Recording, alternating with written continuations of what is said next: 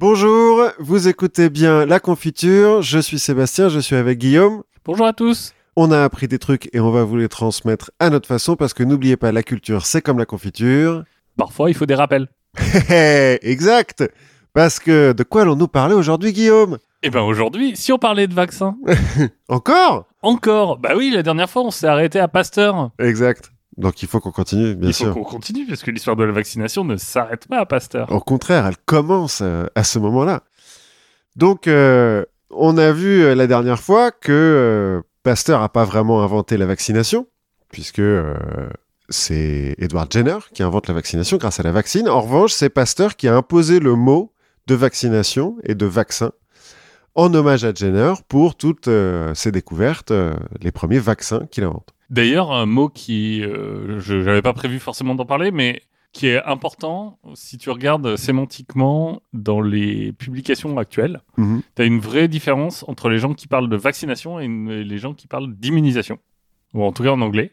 Ah oui, exact. Ouais, j'avais pas fait le truc, mais à la fin, on va voir que ouais. euh, Ben, sachant qu'aujourd'hui, le terme vaccination est plutôt employé par des gens qui s'y opposent. Mhm. Parce que cela dit, la technologie des vaccins a changé, on en parlera à la fin. Donc euh, aujourd'hui, le, le vrai terme euh, scientifique euh, officiel pro immunisation, donc c'est plutôt on parle d'immunisation. Bon, en tout cas, Pasteur a quand même inventé le premier vaccin artificiel non naturel et il a ouvert le champ des possibles. À partir de la création de l'Institut Pasteur, mais même avant, en fait, parce que donc à l'époque, la science est déjà pas complètement internationale, mais en tout cas en Europe, elle se répand rapidement. Et donc, un peu partout, on a compris qu'il suffit d'atténuer un germe, donc une bactérie ou un virus, pour faire un vaccin. Et comme il se trouve qu'on a identifié plein de, de germes, de bactéries et tout euh, dans les, les dizaines d'années qui précèdent, eh ben, les scientifiques vont euh, s'y lancer bien en tête. Et donc, ils commencent avec les vraies grosses maladies qui déciment l'humanité depuis des millénaires, hein, parce que la rage, donc oui, on l'a la dit, rage, euh, on en a parlé la dernière fois. Bon, Ouais, les épidémies de rage, ça va. Donc on va s'attaquer à la typhoïde, à la peste, au choléra et à la tuberculose. hop, allez. Là, on est sur des vrais gros euh, tueurs, ça se compte en milliards euh, pour euh, chacun des, des- de ces maladies, ça fait bien peur à tout le monde et tout. ok, c'est cool. Le premier de ces scientifiques qui va faire des percées, c'est un certain Valdemar Avkin, médecin russe et juif qui a fui la Russie à cause des pogroms pour venir travailler à l'Institut Pasteur. Bon, il passait par la Suisse à un moment donné, mais donc en gros, euh, au début, il travaille à l'Institut Il Pasteur. y a une grande tradition russe euh, à l'Institut Pasteur, j'ai l'impression. Moi, j'ai surtout l'impression qu'il y a une grande tradition de médecins russes qui fuient Oui. la Russie. Peut-être aussi. Et donc, euh, en 1889, il y a une grave épidémie de choléra qui se déclenche en Asie et donc en Europe parce que bah, la maladie ne connaît pas de frontières. Et Afkin décide donc de euh, s'attaquer au choléra. Il va commencer à expérimenter sur des cobayes, donc euh, des vrais cobayes, hein, des cochons d'Inde. Maintenant, on appelle ça cobayes, mais bon, c'est des, des cochons d'Inde, pas sur des humains. Et il va réussir à atténuer la virulence de la bactérie qui provoque le choléra par la chaleur, sur le modèle de la pasteurisation en fait. Pasteurisation, on en avait parlé la dernière fois, c'est le fait de chauffer du vin ou du lait pour buter euh, les, les germes qui peuvent être dedans et donc euh, éviter euh, bah, que le lait pourrisse par exemple. Donc là, tu mets ton cobaye au four. voilà, voilà. ne faites pas ça chez vous. Non. Et en 1892, après avoir testé euh, donc son vaccin, enfin l'atténuation en tout cas de la, la bactérie qui provoque le choléra sur euh, des pigeons, des lapins, enfin bon, voilà, lui aussi il a dû tuer pas mal d'animaux. Enfin, il est à l'Institut Pasteur, c'est un peu une tradition. Vient le moment de tester son vaccin sur les humains. Oui, bah, à un moment, il faut y passer. Bah voilà. Sauf que Afkin, lui, il a un petit peu plus de sens de l'éthique que les mecs dont on a parlé la dernière fois, et puis euh, il a confiance dans son boulot. Donc en fait, il va se l'injecter directement à lui-même, dans le bras, son vaccin. Il va faire une fièvre pendant quelques jours, mais rien de plus, il ne développe pas le choléra. Donc il va refaire un test sur trois amis russes euh, qui vivent en France euh, à l'époque et quelques volontaires, euh, donc qui savent ce qu'ils sont en train de faire, hein, euh, consentement, tout ça, tout ça. Et tout se passe bien. À chaque fois, ils ont un petit peu de fièvre euh, pendant deux trois jours, mais, euh, ils ne développent pas le choléra, ce qui est plutôt bien. Maintenant, il reste à prouver que le vaccin protège effectivement contre la maladie, parce que bon, on leur a fait une injection, euh, il s'est rien passé, très bien, tant mieux. Mais euh, voilà, est-ce que ça marche vraiment? Du coup, il part en Inde, qui est vraiment l'épicentre de l'épidémie de, choléra à l'époque. Alors après quelques petits problèmes, j'ai lu que son labo avait été plastiqué. Euh, bah écoute, euh, quand on est un suppôt du grand capital, c'est ce qui risque d'arriver. Ça arrive. Alors, mais j'ai lu ça par des extrémistes musulmans en Inde. Oui, mais en fait, l'Inde, il y a un, un mouvement. Alors, les musulmans sont plutôt pro-vaccin en Inde. Après, ouais. Mais euh, en fait, c'est plutôt les traditionalistes hindous qui sont un peu anti-vax, à la fois parce qu'il y a l'histoire coloniale, Mhm. et aussi parce que bizarrement, il y a ce- cette question de tradition en fait qui existe déjà d'inoculation, enfin de variolisation, où on se dit non mais on a, on, Ouais, ça va, vos, vos trucs. vos euh, trucs bizarres, nous on fait ça très bien. C'est quand même étrange de faire des piqûres quand on peut juste sniffer du pu. Quoi. Voilà. Bon, toujours est-il, donc quand il arrive en Inde, il sait que euh, son vaccin, en tout cas, ne tue pas. Donc il est euh, sans risque, toute proportion gardée. hein, il l'a pas testé non plus sur euh, des milliers de personnes. Mais là, l'administration coloniale va lui dire, bah écoutez, euh, allez-y, il y a des Indiens, euh, nous on s'en fout un peu. Donc il va vacciner 42 000 personnes Pour tester. pour tester. Les résultats sont mitigés mais prometteurs, c'est-à-dire qu'il il y a effectivement beaucoup moins d'infectés, mais euh, parmi les vaccinés, il y a quand même des infectés qui développent le choléra et quelques personnes qui en meurent. Il va donc perfectionner son vaccin en ajoutant une dose à quelques semaines de la première. Donc euh, il va faire un rappel, quoi, plus ou moins. Malheureusement, il chope la malaria et donc il est obligé de rentrer en Europe en 1893. Il peut pas euh, continuer ses tests euh, en Inde. S'il avait bossé sur la malaria plus tôt, Ouais, mais voilà. ou s'il avait bu du gin tonic. Peut-être qu'il en a bu après. C'est Oui. une fois que tu as chopé. euh. Bon. Toujours est-il, trois ans plus tard, une épidémie de peste bubonique, cette fois-ci, atteint Bombay. Et là, les autorités coloniales, elles paniquent. Parce que, ouais, la peste, c'est pire que le choléra. hein. Hmm. Quand on vous dit euh, la peste ou le choléra, choisissez le choléra. Bah, ça dépend quelle peste, non? Alors, en l'occurrence, la, pe- alors, la peste, en fait, euh, bubonique, Oui. elle, euh, elle a trois formes différentes. La peste bubonique est bien, bien vénère et euh, se répand avec les tiques et les poux et les puces. La peste pulmonaire, qui est une évolution de la peste bubonique quand elle atteint le poumon, là, c'est le pire. Oui, Parce que, un, t'es condamné, c'est sûr. Et deux, euh, il suffit de tousser sur quelqu'un ou de respirer dans la même pièce pour l'infecter. Et t'as une peste qui est un petit peu moins vénère. euh. Mais bon, c'est toujours la même bactérie. Et c'est quand même violent, la peste. hein. Par rapport au choléra, c'est quand En même... soi, conseil de la confiture, n'attrapez pas la peste. non. Même si on en guérit maintenant, mais euh, bon. C'est plus contagieux que le choléra. Et ça tue deux fois plus. Hein. Ouais, le taux de mortalité de la peste est quand même un peu violent. Et puis, bon, petit traumatisme historique avec la peste. oui, bon. partout dans le monde pour le coup. C'est une des premières vraies pandémies, la peste. Donc, les autorités coloniales appellent Afkin à la rescousse. Et euh, Afkin, qui s'est remis euh, de la malaria, rapplique. Ça tombe bien, la bactérie euh, qui provoque la peste vient d'être découverte par Alexandre Yersin.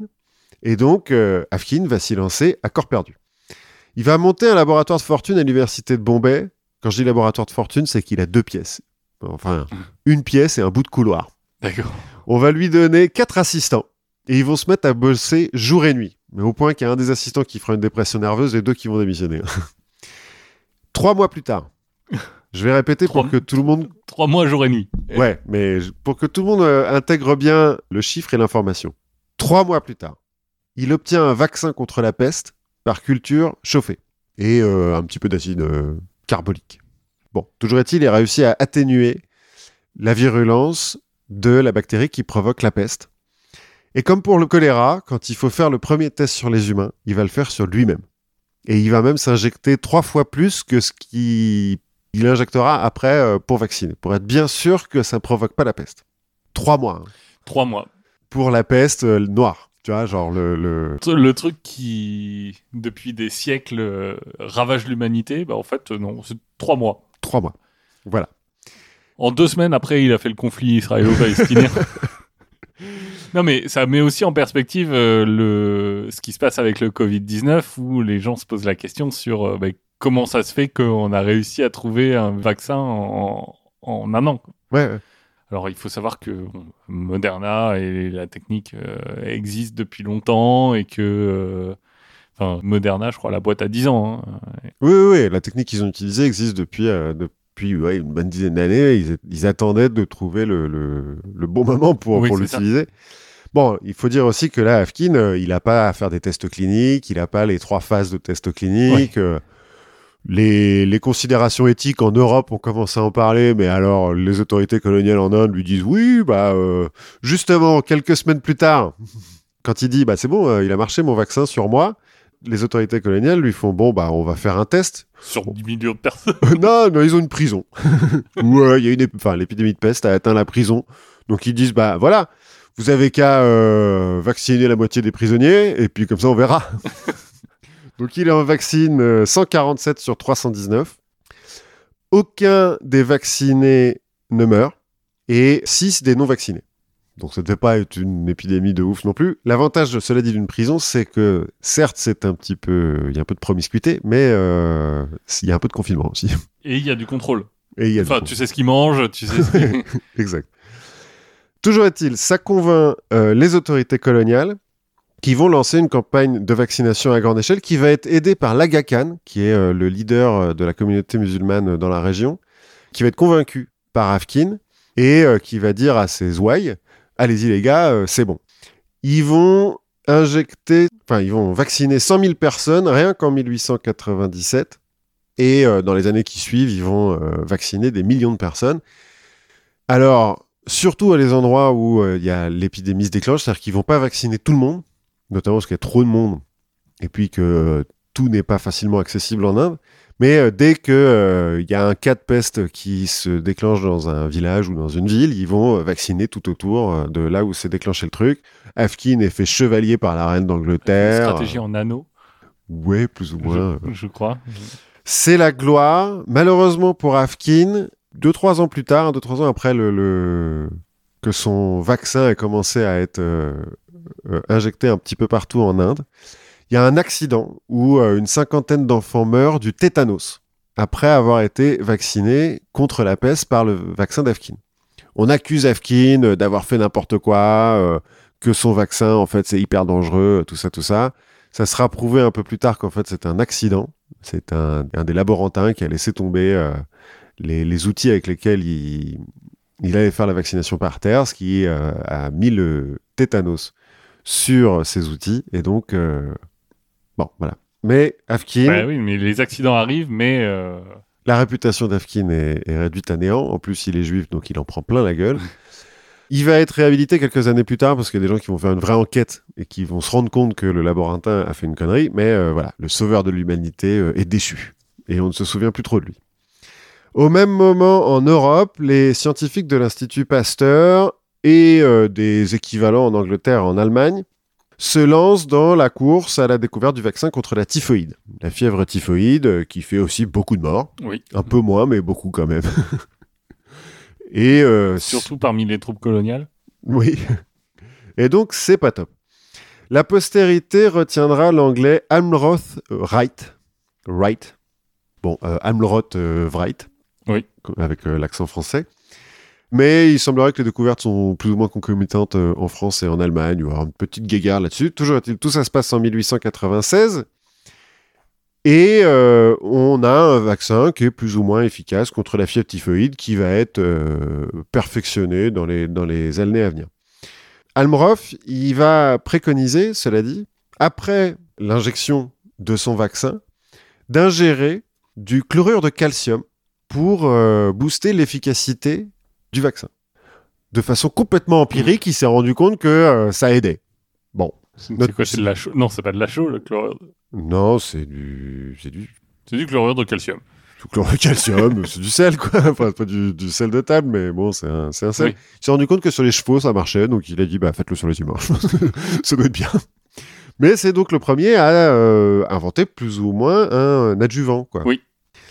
Plus tard, euh, Almroth, euh, quand on aura inventé les antibiotiques, donc euh, au début du XXe siècle, quand on aura découvert les antibiotiques, dira ouais mais attention les gars, euh, avec les antibiotiques, on risque de faire des bactéries plus virulentes. À l'époque, on est tellement content d'avoir trouvé les antibiotiques qu'on lui dit mais dis donc Almroth, euh, Almroth right, euh, Almroth wrong, hein, hein euh, almost right, hein, parce que euh, t'es nul, hein. Qu'est-ce que tu nous dis les... Antibiotics are not automatic. Ouais, c'est ça, ouais. Ben, Alors, en 1898, un Allemand, Albert euh, Neisser, qui euh, a déjà découvert la bactérie contre la gonorrhée et qui, euh, visiblement, a un petit attrait pour les maladies vénériennes, publie les résultats d'un test clinique sur des humains de son vaccin anti-syphilis. Alors qui ne marche pas très bien. Il n'y a pas vraiment de vaccin contre la syphilis. Quelques mois plus tard, euh, en fait, un certain nombre des sujets sur qui il a testé euh, son vaccin développent la syphilis. Et euh, donc Bon. sont un peu mécontents et s'en vont voir les tribunaux en disant que, dis donc, c'est pas très logique tout ça, surtout qu'on m'avait pas mis au courant de cette histoire.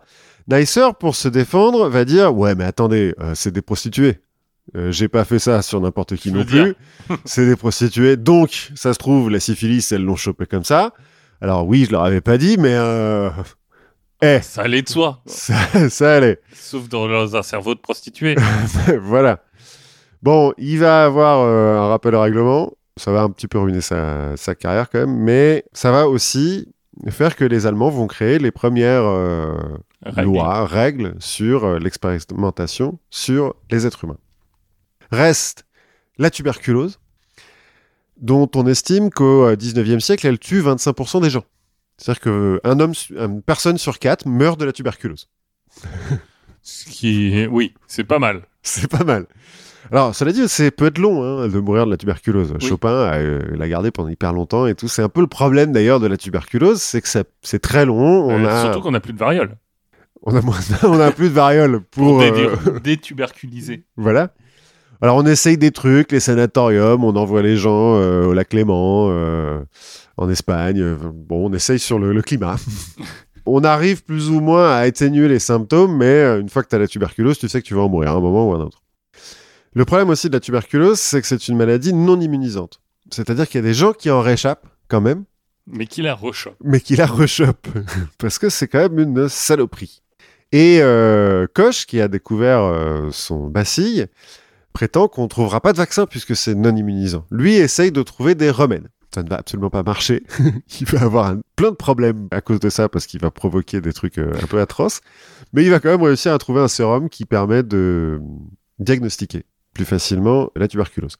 Dans tous les tests qu'on va faire sur le modèle de euh, la vaccine de Jenner et euh, des premières expérimentations de Pasteur sur le rouget des porcs, notamment quand il avait passé dans le lapin, on va en fait refiler la tuberculose à tout un tas d'animaux en espérant que ces animaux vont euh, l'atténuer et puis après de le retester sur d'autres trucs. Donc on va euh, mettre ça bah, euh, dans le cheval, dans la chèvre, dans la poule, dans la tortue. Parce que c'est plus simple qu'un cheval. Ouais, parce qu'on a testé sur le cheval et que ça marche pas aussi surtout. Dans la vache, enfin bon voilà, donc sur tout un tas de trucs, c'est pas vraiment concluant. Il y a que la tuberculose bovine qui donne un petit espoir parce que à la fin du euh, 19e siècle, début du 20e, on arrive à vacciner quelques vaches. Sauf que ça marche pas très bien et puis euh, bon, voilà. Cela dit, en 1900, Albert Calmette, qui est directeur de l'Institut Pasteur de Lille, et Camille Guérin, un vétérinaire de la région, vont faire équipe pour trouver la solution en se concentrant donc sur la tuberculose bovine. En 1908, ils arrivent à atténuer la virulence du bacille en ajoutant de la bile de bœuf aux cultures, parce que donc ils l'ont mis en culture, le Oui. machin et tout. Ils ont, alors ils ont pas complètement découvert ça out of nowhere. hein. Ouais, ils ont pas essayé tout, tout, tout. ils ont un peu essayé plein de trucs, mais, euh, mais en l'occurrence, il y a d'autres scientifiques euh, en Europe qui l'ont, les ont mis sur la voie, mais euh, voilà. Ils trouvent quand même que effectivement ça atténue la virulence du bacille, mais pas assez parce qu'ils font quand même le test sur un cheval après et le cheval chope la tuberculose, donc euh, bon bah il faut euh, l'atténuer plus ou trouver une autre solution. Ils persistent quand même dans cette idée parce qu'ils se disent on, a- on tient peut-être quelque chose. Et au bout de 4 ans, et 96 cultures successives du bacille de la tuberculose bovine sur des tranches de pommes de terre trempées dans de la bile de bœuf stérile. Stérile. Oui, quand même. On stérilise la bile avant de. Ah, je pensais que c'était de bœuf stérile, genre euh, Non, non, non. Non, non, on stérilise la bile. dans du sang de vache vierge. Non, non, non. Le, le bœuf euh, peut être euh, entier. On stérilise la bile parce qu'il faut Oui. pas ajouter d'autres trucs dans la culture. Il y a déjà le, le bacille, enfin, la tuberculose dedans, quoi. Donc, 4 ans, 96 cultures, parce qu'en gros, euh, tous les mois, il faut changer de culture, quoi. Il faut, il faut refaire le machin. Ils obtiennent un bacille très atténué qu'ils vont appeler le bacille bilier calmette guérin, le BCG. Le BCG. Et très atténué parce que ils le testent sur des singes et les singes ne chopent pas la tuberculose. Donc, euh, quatre ans plus tard, on est en 1912. Au moment où ils vont euh, étendre leurs euh, expérimentations sur les êtres humains, Première Guerre mondiale, ils sont un peu obligés d'arrêter, notamment parce que l'île est envahie par l'Allemagne. Mais ils arrivent à préserver leur culture et donc à continuer en fait tous les mois à changer euh, les pommes de terre et la ville et à reprendre leurs recherches en 1919. Et en 1921, ils sont prêts à faire le premier test humain qui va se faire sur un nouveau-né dont la mère vient de mourir de la tuberculose. À une époque, on pense que la tuberculose est une maladie héréditaire D'accord. et que euh, pour la choper, il faut que tes parents l'aient eu avant et tout. Ce qui est sûr, ce qui est... non, alors ça c'est pas vrai. Hein. Tuberculose, donc c'est un bacille, Oui. euh, voilà. Ce qui est sûr en revanche, c'est que une mère euh, enceinte, enfin une femme enceinte, Le transmet à son. le transmet à son fœtus et donc à son enfant. La mère donc est morte en couche de la tuberculose. On se dit que le, le nouveau-né, bon, il est euh, plus ou moins condamné. Donc dans le doute, on lui file le vaccin au BCG. Le nouveau-né survit. Six mois plus tard, il n'a pas la tuberculose, il est en bonne santé. Très bien, super. On va retester le BCG sur d'autres nouveau-nés de l'hôpital de la Charité. Donc je suppose pas des, des enfants de riches. hein. Oui. Mais personne ne meurt, donc euh, cool. Super, ça marche. Et en 1924, ils vont publier leurs travaux. Une semaine plus tard, le premier centre de vaccination gratuite au BCG est créé par l'Institut Pasteur. À l'origine, c'est complètement gratuit et ils disent aux médecins, ils filent les doses gratuitement, euh, tout Oui. est gratuit, mais ils disent aux médecins, euh, donnez-nous les infos après pour faire une étude épidémiologique.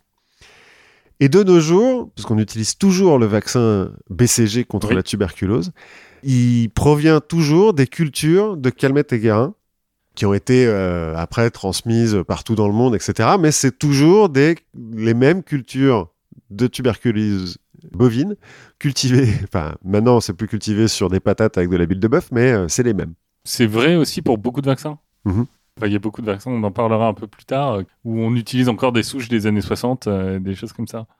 Donc là, on arrive euh, à peu près à l'entre-deux-guerres, et ça devient compliqué de proposer des théories euh, alternatives scientifiques et crédibles à Pasteur et, euh, et tout ce qu'on commence à vraiment comprendre de l'immunité. Mhm.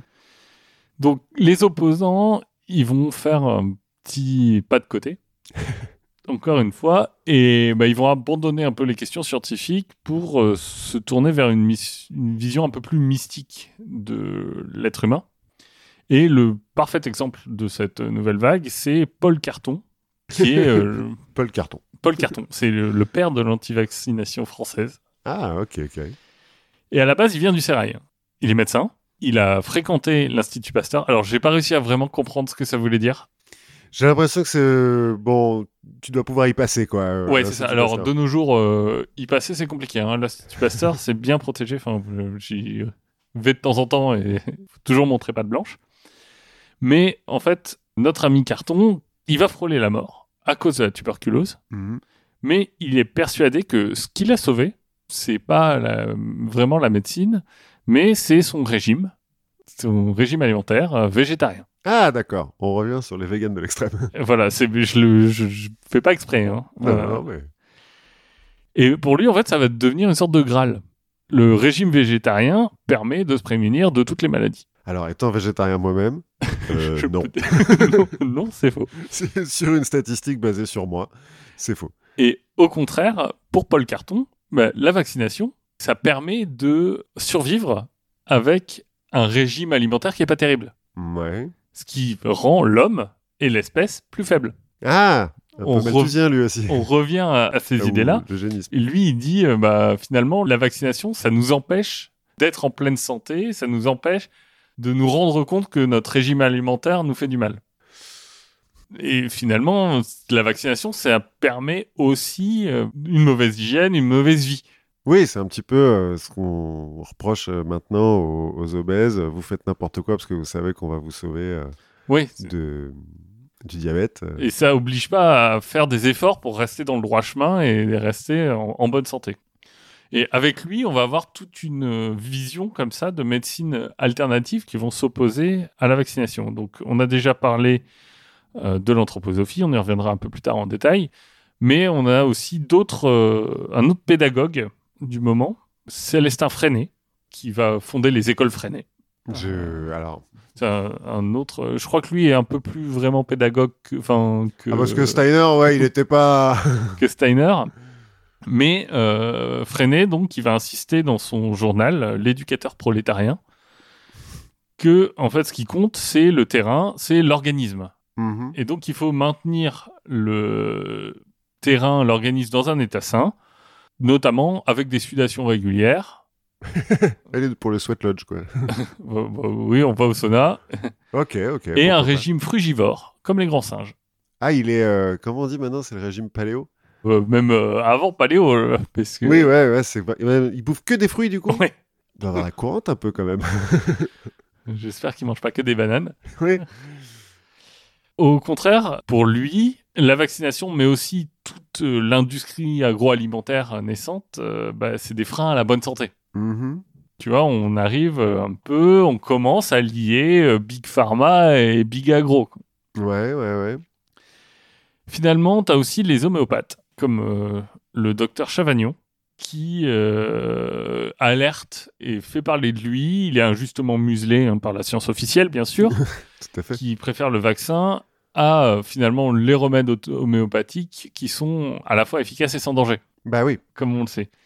Donc c'est un moment où on, on dévie finalement d'un argument très scientifique à euh, quelque chose un peu plus moral, un peu plus euh, sur l'art de vivre, et on commence à toucher des questions de médecine un peu holistique. Je remarque quand même que c'est des types qui sont médecins, là, les deux, trois derniers Oui. euh, dont tu as parlé, qui défendent leur business quand même.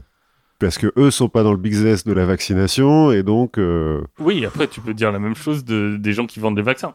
Oui, oui, oui, certes. Non, mais il y a quand Oui. même toujours une petite histoire de. Euh, Là, les gars, vous êtes en train de m'enlever mon, mon gagne-pain, là. Il y a toujours un peu ça, effectivement. Bon, ensuite, malgré la, la découverte de la pénicilline en 1928 et, et des autres antibiotiques euh, par la suite, qui permettent de guérir beaucoup des maladies dont on a parlé avant, toutes les maladies qui sont provoquées par des bactéries, donc, hein, puisque on le répète, euh, les antibiotiques, c'est pas automatique, Exactement, même en anglais. même en anglais. par exemple, les antibiotiques contre la peste, euh, contre la peste, oui, ça marche. Contre la rage, euh, pas du tout. Et contre le Covid, Non plus. non, ça ne sert à rien. Même Même avec de l'hydroxychloroquine. Oui, et puis maintenant, c'est quoi? C'est les, euh, les trucs qu'on donne aux. Les vermifuges qu'on donne aux chevaux? Je t'ai passé à côté Ah de bah. cette information.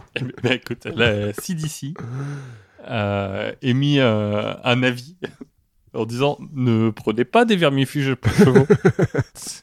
Ça ne marche pas et c'est un peu con. Voilà. On rappelle que le seul. C'est euh, la semaine dernière, je crois. Ah d'accord, mais j'avais pas vu. Le, le seul produit euh, pour cheval qu'on peut prendre, c'est la kétamine. Exactement. À vos risques et périls.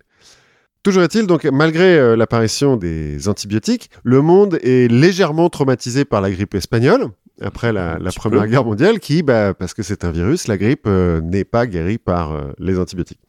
Et puis, on commence à comprendre un petit peu mieux le fonctionnement du système immunitaire, et notamment le rôle des anticorps et le mode de- d'action de certaines maladies. Ce qui permet aux chercheurs de développer des vaccins contre le tétanos et la diphtérie, respectivement en, en 1926 et 1923. En produisant non pas des bactéries atténuées, mais en produisant des anatoxines, c'est-à-dire des toxines atténuées. Parce que le tétanos et la diphtérie sont des maladies dont la bactérie produit une toxine et c'est la toxine qui est vraiment dangereuse. Et c'est pas contagieux. Et c'est pas contagieux. Euh, la diphtérie, si, peut-être. La mais diphtérie peut-être. Mais le mais le tétanos, tétanos, non. le tétanos, c'est pas contagieux. Non. Et donc, en fait, le- les médecins se disent bon, bah, si on, on arrive à battre la toxine, au moins on n'aura pas les symptômes. On sera peut-être porteur de la bactérie, mais on n'aura pas les symptômes. Et puis, euh, peut-être, euh, Inch'Allah, euh, le système immunitaire butera la bactérie qui, du coup, n'a plus de défense. C'est le français Gaston Ramon, Ramon, non, Ramon avec un R, vétérinaire, qui, euh, à la base, est chargé de récolter des sérums antitétaniques et antidiphtériques sur les chevaux pour l'Institut Pasteur. Le sérum, c'est euh, le liquide sanguin, c'est-à-dire le sang euh, libéré des globules rouges et des globules blancs. Plasma. quoi. C'est- Ouais. Voilà, ouais, le liquide qui reste. Dans lequel, on ne le sait pas tout à fait encore euh, maintenant, mais il y a des anticorps. Et donc, en gros, à l'époque, pour guérir du tétanos ou de la diphtérie, bah, on file le tétanos et la diphtérie à des chevaux, on récupère le sérum sanguin des chevaux qui euh, sont plus résistants. Et puis, grâce aux anticorps qu'il y a dedans, euh, bah, ça aide le corps à, combattre la maladie. Bref, Gaston Ramon, donc qui, qui est quand même un petit peu au fait de comment ça marche le tétanos et la diphtérie, il va découvrir les deux vaccins contre ces deux maladies en traitant les toxines au formol, ce qui permet de les atténuer. Tout ça, c'est très empirique, hein, encore une fois, parce qu'il a aucun moyen de les observer, ces toxines. Il sait juste que, bon, bah voilà, ça les atténue, et ça marche. Hein. Le, vaccin contre le tétanos et la diphtérie sont euh, très efficaces. Il découvre aussi que l'ajout d'une substance irritante pour les tissus humains booste la réponse immunitaire. En gros, euh, d'une substance dans l'injection qui va faire qui provoque une inflammation. On verra euh, à la fin que l'inflammation, c'est un des, des premiers euh, réponses ouais. du système immunitaire. En l'occurrence, il va s'arrêter sur le sel d'aluminium, mais il va tester d'autres trucs. Hein.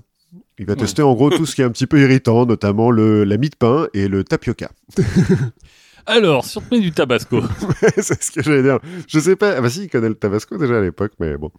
Donc il va s'arrêter sur les sels d'aluminium qui effectivement provoquent euh, une euh, inflammation, mais donc aide à ce que son vaccin avec ces toxines atténuées fonctionne. Parce que il se dit, même s'il arrive à atténuer la toxine avec le formol, il n'est pas sûr que toutes les toxines ont été atténuées et que donc il prendra moins de risques s'il met moins d'anatoxine, donc moins oui. de vaccins dans son injection, et quelque chose qui booste la réponse immunitaire que s'il en met plein et qui refile à la maladie à des mecs. Oui, c'est le, pr le, principe d'un adjuvant, enfin on en reparlera un peu, mais c'est aussi de pouvoir mettre moins de substances euh, immunogènes. Voilà. Dans les années 30, on va introduire des adjuvants euh, huileux qui vont euh, améliorer l'efficacité du BCG notamment et qui vont créer d'autres problèmes, notamment parce qu'il y a un mec qui va faire Ah, j'ai trouvé un super adjuvant, l'huile d'arachide.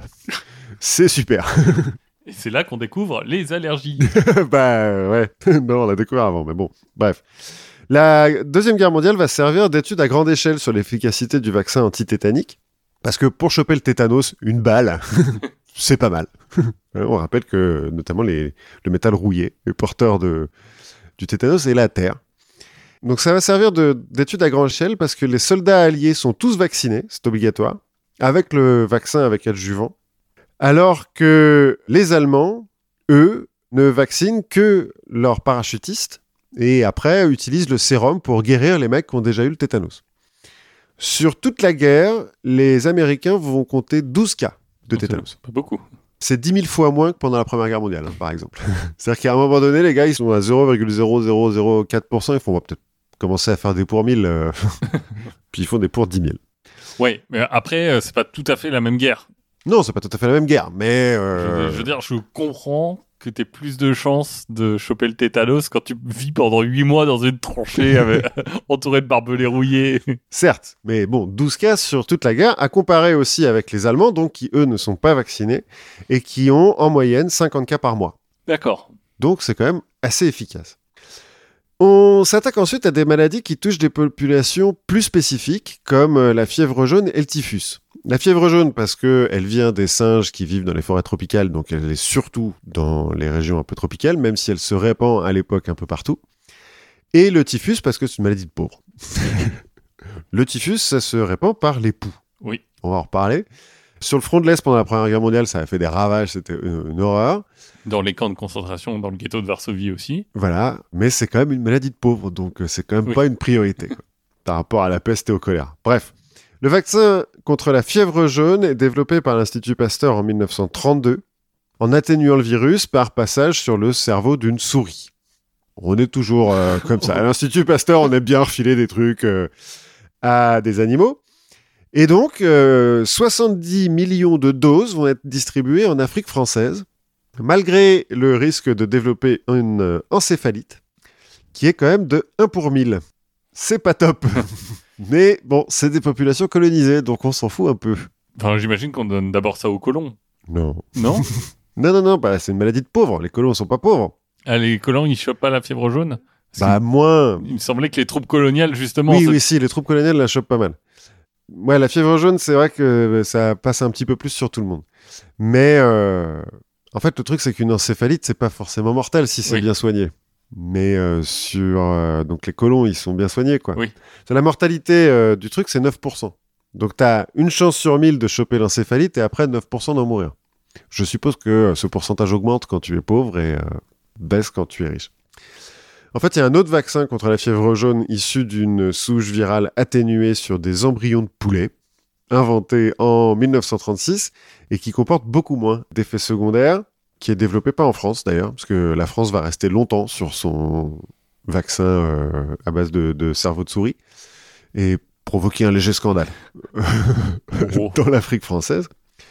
faut savoir que la Ce fièvre... qui aide aujourd'hui en termes de, de Oui. vaccination et de crédibilité de la vaccination dans ces régions-là. Certes, certes. Faut savoir que la fièvre jaune ne possède aucun traitement spécifique, même encore aujourd'hui, et que donc si vous allez dans un pays tropical, où euh, il y a encore malheureusement des épidémies de fièvre jaune, se vacciner est obligatoire quand tu pars de France. Pour aller, moi, quand j'étais jeune, je suis parti au Vietnam, par exemple, bah, j'ai eu euh, mon vaccin de fièvre jaune euh, et une grosse courbature dans le bras. Bref, dans les années 30, il n'existe pas non plus de traitement contre le typhus, et donc, je l'ai dit, ça a fait des ravages euh, pendant la Première Guerre mondiale, plus tard euh, dans les camps de concentration, mais là, on est dans les années 30. Et comme la pauvreté explose en rapport à une petite crise économique qui a commencé en, en 1929, le typhus euh, se répand un peu partout et la recherche sur le vaccin s'intensifie. Parce que bon, les pauvres, euh, c'est pas grave, mais à un moment, il faut faire tourner les usines. Bah oui, voilà. Et puis, le problème, c'est qu'on sait aussi depuis 1909 que le typhus se propage par les poux. Et que les poux, euh, bon, se répandent surtout parmi les pauvres, mais t'es jamais à l'abri qu'un un salaud de poux saute d'un salaud de pauvre sur un bon riche, quoi. Ouais, c'est ça. Donc, euh, Bah, il faut des perruques sinon. la mode de la perruque est passée. Ah, donc, euh, voilà. Du coup, le- la mode du crâne rasé va, va un petit peu se répandre à cette époque-là, mais... Bref, Rudolf euh, Weigl, Weigel Weigel, il est polonais. W-E-I-G-L. Je sais pas, il y a un joueur de foot qui s'appelle comme ça et on prononce Weigel, mais Bon, bah alors je te fais confiance. Rudolf Weigel a l'idée de cultiver euh, la bactérie qu'on n'arrive pas à mettre en culture euh, in vitro. Il a l'idée de la cultiver directement dans le pouls. oh, sympa ton laboratoire avec tes cultures de poux. Alors, attends. Pour ce faire, il va injecter du sang de malade dans l'anus du pouls. Et après quelques jours, une Faut fois bien viser quoi. une fois qu'il est bien sûr que le pouls a développé la typhoïde, alors ça, ça lui fait rien hein, au Oui. mais voilà, il va récupérer l'intestin des poux et euh, essayer de neutraliser la bactérie, euh, alors au phénol en l'occurrence, directement dans ce, ce broyat d'intestin de poux. Et c'est comme ça qu'il développe un vaccin efficace. Euh, je pense qu'en termes de précision, ça dé- enfin, la dissection d'un pouls, ça doit pas être facile. Ça doit pas être facile. Et le cul d'un pouce, pas très gros.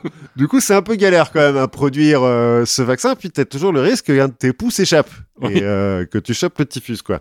Donc, bon, vaccin efficace, mais pas hyper pratique à produire. Il va quand même être euh, utilisé beaucoup donc en Pologne, notamment. Il va être introduit dans les ghettos de Varsovie, de Cracovie, clandestinement. Et alors, J'en parle un peu plus tard, mais on va développer un autre vaccin euh, contre le typhus euh, quelques années plus tard, cette fois-ci à base de, souris, et euh, encore un autre qui est cultivé sur des œufs embryonnaires. Donc là, super, c'est facile, ça coûte pas cher, on peut en produire plein et tout. Et on va de nouveau faire une étude à grande échelle grâce à la Deuxième Guerre mondiale, puisque les nazis ne se vaccinent pas contre le typhus avant 1942, parce qu'en fait en 1941 ils ont quand même une bête épidémie dans leur armée et là ils font Oui. bon, Bon. on va peut-être faire quelque chose. Et tu noteras qu'il commence à se vacciner en 42 et que c'est là qu'il commence à, À perdre. à perdre. Peut-être que c'est lié. Alors non parce que étude à grande échelle, parce que euh, les Américains eux ils sont tous vaccinés contre le Ouais. typhus, c'est obligatoire. Tu rentres dans l'armée, bam. Et euh, aucun cas de typhus dans l'armée américaine, euh, même dans le Pacifique et tout, même euh, dans les endroits où c'est un peu vénère. Il se trouve aussi que euh, les nazis, quand ils essaient de se vacciner euh, en 1942, bah, bah, ils- en Pologne, il y a un vaccin. Donc ils demandent euh, bah, ce qu'on leur file ce vaccin-là. Et alors, bizarrement, les Polonais qui doivent avoir un- une petite dent contre les nazis, ils leur filent des faux vaccins. Bon, bah, ça ne marche pas. Mais La Deuxième Guerre mondiale, en dehors de, de servir d'études euh, épidémiologiques donc à grande échelle, elle va révéler un autre problème qui est un petit peu lié euh, à, à ce léger, euh, comment dire, euh, a priori défavorable contre les Polonais contre les nazis.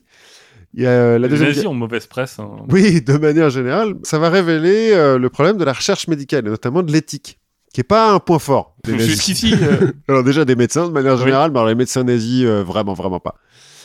Et à la fin de la guerre, bah, faut savoir ce qu'on veut. hein. Est-ce qu'on veut de l'éthique ou est-ce qu'on veut des résultats? Bah, eux ils ont choisi les résultats hein, clairement. Ouais. Et ils en ont pas eu beaucoup, beaucoup, hein, je crois, d'ailleurs. Mais donc à la fin de la guerre, les médecins nazis, enfin euh, un certain nombre de médecins nazis sont jugés par un tribunal militaire américain à Nuremberg, en parallèle de l'autre euh, petit procès qui a eu lieu euh, à ce moment-là. Donc sont jugés sur, sur toutes les expériences qui, on en parlera peut-être un jour, on va pas les détailler aujourd'hui, sur les expériences qu'ils ont fait notamment dans les camps. Jusque là, en fait, et c'est ce qui va être utilisé par l'accusation, on a euh, Hippocrate qui en a parlé forcément un petit peu dans son serment, Avicenne pas mal, Thomas Percival qui est l'inventeur du concept euh, d'éthique médicale, c'est un anglais, et euh, Claude Bernard qui ont euh, donc émis des, des avis, quoi, des grands principes sur quand est-ce qu'on peut tester un truc sur les humains, quoi. Et il faut pas faire le mal et machin machin. Mais bon, ça reste des principes généraux, quoi. Oui. Pas non plus gravés dans le marbre. On l'a vu. Comme tu ne tueras point, quoi. oui, voilà, ça dépend qui, quoi. On l'a vu après le problème sur- avec la syphilis en Allemagne, on a commencé à, à légiférer. Il y a eu le drame de Lübeck aussi, qui, où il y a des gens vaccinés qui meurent à cause d'un problème euh, dans le vaccin, qui vont faire que la République de Weimar va adopter des lois assez strictes sur la recherche médicale. Bon, bizarrement, euh, le régime nazi va pas suivre Oui. ces lois. Peut-être aussi un problème d'a priori négatif. C'est ça. mais Toujours C'est est-il, les médias, hein, je pense, ça doit être les médias. le problème. Toujours est-il, sur les 23 accusés, 16 sont reconnus coupables de crimes contre l'humanité. Les autres sont quand même reconnus coupables d'appartenance à une organisation criminelle. 7 vont être condamnés à mort par pendaison. Il y en a un qui va dire bah, Vous me condamnez à mort, vous avez qu'à me faire une, expérience médicale mortelle puisque vous trouvez que c'est dangereux. On va lui dire Ta gueule. Écoute, Parce que là, t'es casse-couille. Et après le procès, on va rédiger le Code de Nuremberg qui réglemente donc les essais cliniques, notamment sur le point de vue du consentement. Parce qu'un des principaux trucs qu'on a reproché à ces médecins nazis, c'est de ne pas avoir demandé leur avis aux gens qu'ils ont butés et de ne pas leur avoir dit ce qu'ils faisaient. On n'a pas qu'à eux qu'on a reproché ça, hein, mais ouais, mais après, tu... est-ce que s'ils avaient des formulaires en disant bah si ils ont signé, regardez, est-ce que que, ça a changé quelque est-ce que chose ça aurait vraiment changé quelque chose? Hmm, Je ne sais pas. Problème, le code de Nuremberg, pour les médecins américains notamment, ils se disent euh, oui, bon, bah, c'est bien tout ça, mais ça c'est pour les barbares, comme les nazis. Nous, on est civilisés, on n'a pas besoin d'un code, ça va. Je veux dire, euh, nos expériences, on les fait sur des noirs et sur des détenus. Donc, Parfois des euh, orphelins. et oui, mais bon. Euh, Voir s'il n'y a plus personne des, des Indiens. Oui, mais il y en a plus beaucoup. Donc ça va, je veux dire, on n'est pas barbares. Nous, on le fait un petit peu en blouse blanche, quoi. Donc, bon. Il va falloir attendre 1963 et euh, plusieurs scandales euh, sanitaires, notamment euh, pendant la lutte pour les droits civiques sur les communautés noires qui disent dites, vous voulez bien arrêter de tester vos médicaments sur nous, s'il vous plaît, merci. Pour que l'Association médicale mondiale élabore la déclaration d'Helsinki, qui donc réglemente l'expérimentation médicale et notamment sur les humains, et pour que les pays occidentaux accordent leur législation. Bon, les pays en développement étant un petit peu plus laxistes sur ces questions, ça va provoquer d'autres scandales parce qu'il y a des laboratoires qui vont aller faire leurs tests dans- en Afrique. Oui. Bon, À ce moment-là, on a aussi d'autres vaccins qui sont en train de, de se développer, notamment euh, les vaccins sur la polio. Mhm. Et euh, le problème, c'est que le vaccin sur la polio, euh, je ne sais pas si tu voulais en parler, mais c'est un petit peu, mais surtout sur... mais c'est un vaccin qui est un peu compliqué à produire. Ah oui, non, ça j'en parle pas. Parce que, bah, au départ, on va faire plusieurs types de vaccins. On va finalement réussir à avoir un vaccin qui est le vaccin de Salk, qui finalement apparaît être à peu près efficace. 90% d'efficacité, hein, ce qui est pas mal. pas mal. Mais ce vaccin, il va être à l'origine de euh, bah, d'une des pires catastrophes médicales de l'histoire des États-Unis. Mais attends, quand tu dis difficile à produire, plus difficile que de mettre du sang dans le cul d'un pou Non, c'est enfin, en fait, de manière générale, les vaccins c'est chiant à produire. Oui. Enfin, euh, c'est compliqué. C'est compliqué parce qu'on fait du vivant. Hmm. On peut comparer ça à des médicaments où on- là on fait de la chimie. Et la chimie, c'est un petit peu plus systématique. La chimie c'est plus facile, c'est plus facile à contrôler, c'est il y a moins de hasard, il y a moins de enfin c'est pas du hasard, mais c'est plutôt qu'il y a tellement de facteurs qu'on n'arrive pas très bien à maîtriser que ça s'apparente à du hasard. Donc on va se retrouver avec par exemple là aux États-Unis le laboratoire Cutter qui va fabriquer le vaccin de- contre la polio qui est injectable à ce moment-là et qui euh, va se rendre ne pas se rendre compte justement que bah, les, les souches qu'il utilise sont mal inactivées. Mhm. Donc en fait, au lieu d'avoir un vaccin, Oui, ils injectent la maladie, quoi. ils injectent directement la polio dans les gens, ce qui va faire euh, quand même 40 000 malades, Ah ouais 51 paralysies, 5 décès, Ouais, ça va, mais putain, 40 000, ouais. Qu- Ouais, 40 000. Et ça, c'est un accident qui va avoir des conséquences énormes. Alors, déjà, d'un point de vue scientifique, parce que on va euh, changer de, de paradigme pour le vaccin contre la polio, on va développer ce qu'on appelle le vaccin Sabin, qui est, euh, lui, à la fois plus facilement inactivable et oral, Hmm. ce qui est plus simple. Et bah, à ce moment-là, on va systématiser les contrôles. C'est le moment où on va vraiment mettre en place du contrôle qualité. Non seulement, là, tu parlais de la recherche, mais à un moment aussi à la production. Mhm. Ce qui est un problème complètement, enfin, complètement différent. Pas complètement différent, mais Mais si, un petit peu, parce que c'est, elle se fait une fois que la recherche est finie. Le, le drame de Lubeck dont je parlais, c'est le même genre. hein. tu vois, tu parlais de, du broyade d'intestin de poux. Bah, au- non, mais autant tu peux te dire on fait 15 doses euh, en, en injectant du sang dans la nisse de poux, autant quand tu dois euh, en faire des milliards, Ouais. il faut trouver autre chose.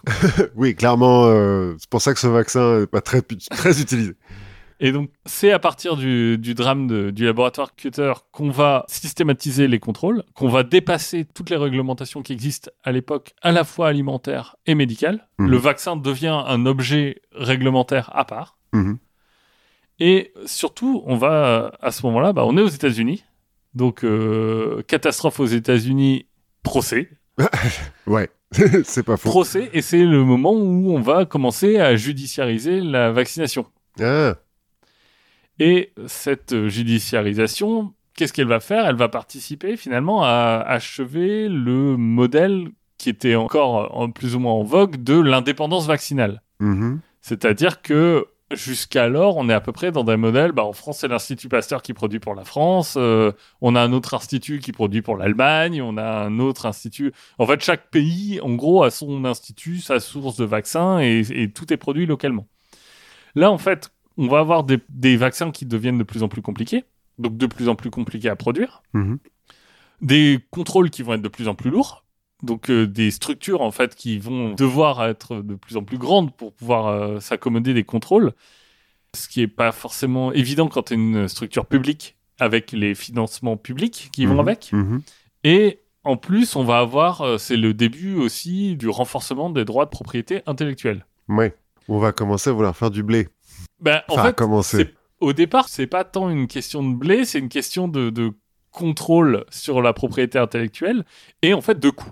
C'est plus Mm. une, une question de coût. Et quand tu ajoutes à ça des risques vraiment massifs de procès, avec euh, des, des sommes incroyables qui sont mis en jeu sur le côté juste judiciaire, bah, en fait, tu arrives à un moment où le modèle de chaque pays a son labo qui tient plus Ouais. Économiquement, c'est plus viable. économiquement, c'est plus possible. Et en fait, c'est assez euh, paradoxal, mais finalement, ce sont un peu ces gens qui judiciarisent le, le vaccin qui ont mené à Big Pharma, quoi. Qui va globalement se consolider vers la fin des années 70. Et c'est un peu en, en quelque sorte euh, les anti-vax qui ont participé à créer l'organisation aujourd'hui du vaccin, qui est euh, très mondialisée, très... euh, Alors, les antivax, pas vraiment, parce que si c'est les gens qui ont chopé la polio à cause de. de... Oui, alors il y a... Le a- truc, c'est pas des antivax, c'est des gens qui ont été. euh, qui ont subi un préjudice, quoi. Oui, mais de le- par-dessus se greffe aussi Ouais, tout un sûr. tas de, de procès euh, plus ou moins préventifs, plus ou moins parasitaires, euh, de gens qui se disent c'est un bon moyen pour empêcher Hmm. le- Oui, la vaccination. la vaccination. Ouais, et donc tous ces labos euh, doivent produire euh, en masse, notamment parce que, alors en Europe, je vais pas noter les dates, en France notamment, là, il y a certains vaccins qui deviennent obligatoires à partir des années 50, euh, Mhm. certains seulement quand il y a une épidémie, d'autres sur tout le monde. Et puis, après la Deuxième Guerre mondiale et la création de l'ONU, on va aussi créer l'Organisation mondiale de la santé, en l'occurrence en 1948. C'est une organisation internationale indépendante, ça appartient pas à l'ONU, hein. c'est complètement indépendant, et c'est basé sur l'Office international d'hygiène publique, qui avait été créé en 1907 en Europe, et le Comité d'hygiène de la Société des Nations, qui avait été créé en 1923. Mais euh, ces deux euh, comités, là, euh, et offices, étaient quand même vachement centrés sur les pays occidentaux. Et moins disant- sur la Chine. oui, en se disant le reste du monde, on s'en fout un peu. L'OMS, le principe, c'est que bah, le monde est en train de se globaliser. Il faut qu'on préserve la vie partout, même aux confins de l'Afrique et, et de l'Inde, notamment parce que, en fait, euh, si on laisse des épidémies se développer en Afrique ou en Inde, on a toujours un risque que quelqu'un la ramène en Europe. Et donc, dès 1950, L'OMS se fixe alors un, tout un tas de missions qui n'ont rien à voir avec les vaccins, mais aussi pour mission d'éradiquer la variole. Éradiquer, c'est-à-dire vraiment qu'il n'ait plus du tout de cas de variole. Ils veulent faire ça par une campagne de vaccination massive. Alors, depuis... C'est euh, le nouvel ordre mondial. plus ou moins. Depuis Génère, on a arrêté avec euh, les orphelins qui se frottent le bras euh, pour se Oui. passer la, la vaccine et les vaches euh, qui ont des pustules. On sait euh, cultiver la vaccine sur des cultures et puis la lyophiliser, la foutre dans des frigos, etc. Donc c'est assez facile d'emmener le vaccin où on veut. Cela dit, il est toujours basé sur la vaccine. Et à l'origine, l'OMS se dit, bah, on va vacciner 80% de la population mondiale, je vois pas où est le problème. Ce qui représente quand même pas mal de milliards de doses. Et puis, ça représente de devoir aller euh, partout, Oui. justement, jusqu'aux confins de l'Inde euh, et de l'Afrique notamment. Parce que c'est euh, en Inde, il y a encore beaucoup de variole à cette époque-là. C'est en Inde et en Afrique qu'il y a les, les principaux centres épidémiques de la variole à l'époque. Parce qu'en Europe, elle est presque éradiquée déjà. Donc, ils se rendent vite compte que ça marchera pas. Ils n'arriveront pas à aller vacciner jusqu'au dernier euh, berger du fin fond euh, de la vallée du Rift.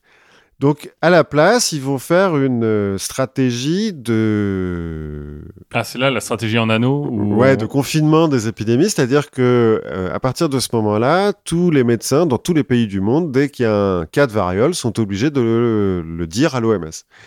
Enfin, sont obligés. Oui. On leur dit, euh, dites-le quoi. Cela dit, tout le monde est plus ou moins d'accord hein, pour dire que la variole c'est pas top. C'est- donc- ouais, pour- Il y a personne qui dit, hey, c'est mon business. Ouais. Attends. Non, non, à l'époque, on fait plus ça. Et donc, dès qu'un cas de variole est détecté quelque part, bah, on vaccine toute la région. Enfin, d'abord toute la ville, puis ensuite toute la région. euh, Et ce qui permet, euh, en fait, d'étouffer euh, les épidémies dans l'œuf. Le dernier cas de variole naturelle a été détecté en 1977 en Somalie. Et en 1978, le virus s'échappe d'un laboratoire anglais de recherche Bien entendu. alors, s'échappe, c'est vraiment un accident. A priori, il contamine une photographe qui travaille dans, à l'étage du dessous. Et on pense qu'elle a été contaminée à cause des, de l'aération entre les deux étages. Parce qu'il y avait donc dans le labo de recherche des animaux euh, infectés à la variole et on pense que bah, l'aérosol et les, Oui. les bulles aérosols sont passés euh, dans l'aération et ont infecté cette photographe qui va infecter ensuite euh, son père, je crois qu'il va mourir. Enfin, il y a euh, deux personnes qui vont en mourir. Elle, elle va y survivre. Parce qu'à l'époque, la variole, cela dit, on sait la soigner. Oui. Il y a deux personnes qui vont en mourir. C'est la dernière épidémie, voilà, très contrôlée, hein, de variole. Et le 9 décembre 1979, l'OMS déclare officiellement la variole éradiquée. La variole n'existe plus à l'état naturel. Il n'y a plus personne qui chope la variole. Elle est gardée euh, dans quatre laboratoires de recherche dans le monde. Au cas où. On a besoin de faire la guerre. Alors, il y a des gens qui diront ça, que ouais, c'est pour avoir une arme bactériologique. D'autres qui diront, non, non, c'est au cas où les autres l'utilisent la variole Oui. comme arme euh, bactériologique. Il faut qu'on garde le vaccin pour, euh, pour- enfin, le virus, pardon, pour pouvoir continuer à l'étudier. À faire des vaccins. Oui. Toute cette campagne-là d'éradication de la variole aura coûté 300 millions de dollars. Ce qui, euh, par rapport à ce que coûtaient avant les épidémies de variole, en fait, c'est rien, 300 millions de Oui. dollars. C'est incroyablement peu pour éradiquer totalement une maladie. Alors, Ouais, et enfin, cela dit, 300 millions de dollars, mais ça a pris. enfin, Mais ça a pris de 1950 à 1980, ça a pris 30 ans. Oui, sachant que le, la vaccine, c'est. euh, Ah oui, ça existe depuis euh, 1780, qu'est-ce que j'ai dit, 94 Oui, c'est ça. Donc, euh, donc en fait, euh, ça a pris plutôt euh, presque deux siècles. Mais parce que avant 1950 et l'OMS, c'est pas systématique en fait. Il y a Oui, quelques non, pays dire, européens le, où le il y a moment des... entre Oui. le moment où on a eu l'outil Oui, et le moment plus où... ou moins et le moment où on a eu le et où on a vaincu la variole, ça a pris deux siècles. C'est vrai, c'est vrai. Cela dit, la variole peut être éradiquée parce qu'elle n'a pas de réservoir euh, animal. Oui. La fièvre jaune, par exemple, on n'y arrivera jamais parce que c'est dans les singes. Et, Il faut vacciner les singes. et alors eux, c'est compliqué. hein. Ils sont vraiment anti-vax, les singes. C'est vraiment une horreur. J'ai encore croisé trois singes, pas de passe sanitaire. Ouais, non, c'est incroyable. Ils, ils respectent rien. Entre-temps, il y a d'autres vaccins qui ont été développés, notamment contre les maladies infantiles. Donc la polio, tu le disais, en 1952, la rougeole en 63, la rubéole en 64 et les oreillons en 67. Et en 1974, l'OMS va lancer le programme élargi de vaccination dans le but de rendre euh, la vaccination accessible à tous les enfants dans le monde. Tiens, pour la petite histoire, euh, les oreillons, le vaccin euh, contre les oreillons, ça a été développé par un chercheur parce que sa fille a chopé les oreillons. Il a dit non, c'est mort. Ma fille ne mourra pas des oreillons. Il a réussi à développer le vaccin assez rapidement. Donc le plan, le programme élargi de vaccination pour l'OMS, c'est surtout euh, de- d'aider financièrement les pays qui en ont besoin, mais il va servir de calendrier standard de vaccination pour les pays qui le désirent. Et euh, les pays occidentaux notamment vont euh, adapter leur calendrier de vaccination, alors obligatoire ou pas, ça dépend des pays, pour les enfants à ce plan élargi de vaccination. En 1974, la couverture vaccinale des enfants contre les maladies qui sont visées par ce plan, c'est-à-dire la tuberculose, la diphtérie, le tétanos, la coqueluche, la polio et la rougeole, était de 5%. Aujourd'hui, elle est de 79% dans le monde. Ce qui fait que la rougeole, la rubéole et la polio sont quasiment éradiquées. Et que euh, dans certains pays, elles sont éradiquées, même si elles refont des petites apparitions de temps en temps. On Je suppose que tu vas nous en On en parler. reparlera. On reparlera euh, des pays où il reste de la polio, parce que c'est assez spécifique, et euh, des résurgences de la rougeole dans des écoles un peu spécifiques. Voilà. En 2000, à l'initiative de la fondation euh, Bill et Melinda Gates, dont tu vas sûrement nous parler aussi, Non, pas trop. Je non? Non, ça. ça- Bon, En tout cas, l'initiative de cette fondation est créée la Gavi, l'Alliance globale pour euh, les vaccins et l'immuni- l'immunisation. Tu vois, donc euh, Oui. eux, ils font la, la différence aussi. Donc Gavi, c'est en anglais, hein, Global Alliance, euh, etc. Qui est un partenariat public-privé, en fait, qui est destiné à étendre le plan élargi de vaccination à euh, le plus de pays du monde. Et notamment les pays en voie de développement. Parce que c'est euh, quand même euh, chez eux que c'est plus compliqué de, vacciner parce qu'ils n'ont pas beaucoup de vaccins hein, en pratique et les infrastructures pour vacciner. On considère que, enfin, la Gavi elle-même dit qu'elle a vacciné 500 millions d'enfants dans le monde depuis sa création en 2000, surtout en Afrique, et qu'elle aurait sauvé euh, 5 millions de personnes par an, je crois, quelque chose comme ça. Bon, tout ça. Alors, les Oui. personnes sauvées grâce à la vaccination, malheureusement, c'est toujours très hypothétique, mais Et c'est très difficile. Enfin, on en reparlera, mais c'est compliqué de savoir ce que tu peux attribuer à la vaccination et ce que tu peux attribuer euh, bah, à la médecine, euh, parce que les les gens Oui. qui auraient chopé la maladie auraient pu être soignés, euh, à l'amélioration des conditions de vie. Mais alors, du coup, euh, on a vu un peu les- les- toute l'histoire de, de la vaccination, mais du coup, comment ça marche? Ben oui, je savais que tu allais me poser cette question. Dis-moi, euh, Fred. Dis-moi, Fred, comment ça marche euh, tout ça? Parce que depuis euh, l'époque où on frotte euh, des, des vaches contre des enfants, on a fait un petit peu des progrès. On en a un peu parlé à l'époque des transplantations. C'est dans les années 70, 60-70 qu'on comprend vraiment comment marche tout le système immunitaire. Et donc, je vais expliquer un petit peu. Je vais sûrement dire des trucs que tu sais. oui, mais parce ça vaut toujours le coup de le dire. ça vaut toujours le coup de le dire. Nos auditeurs n'ont pas tous eu une formation scientifique, comme euh, c'est le cas pour nous deux.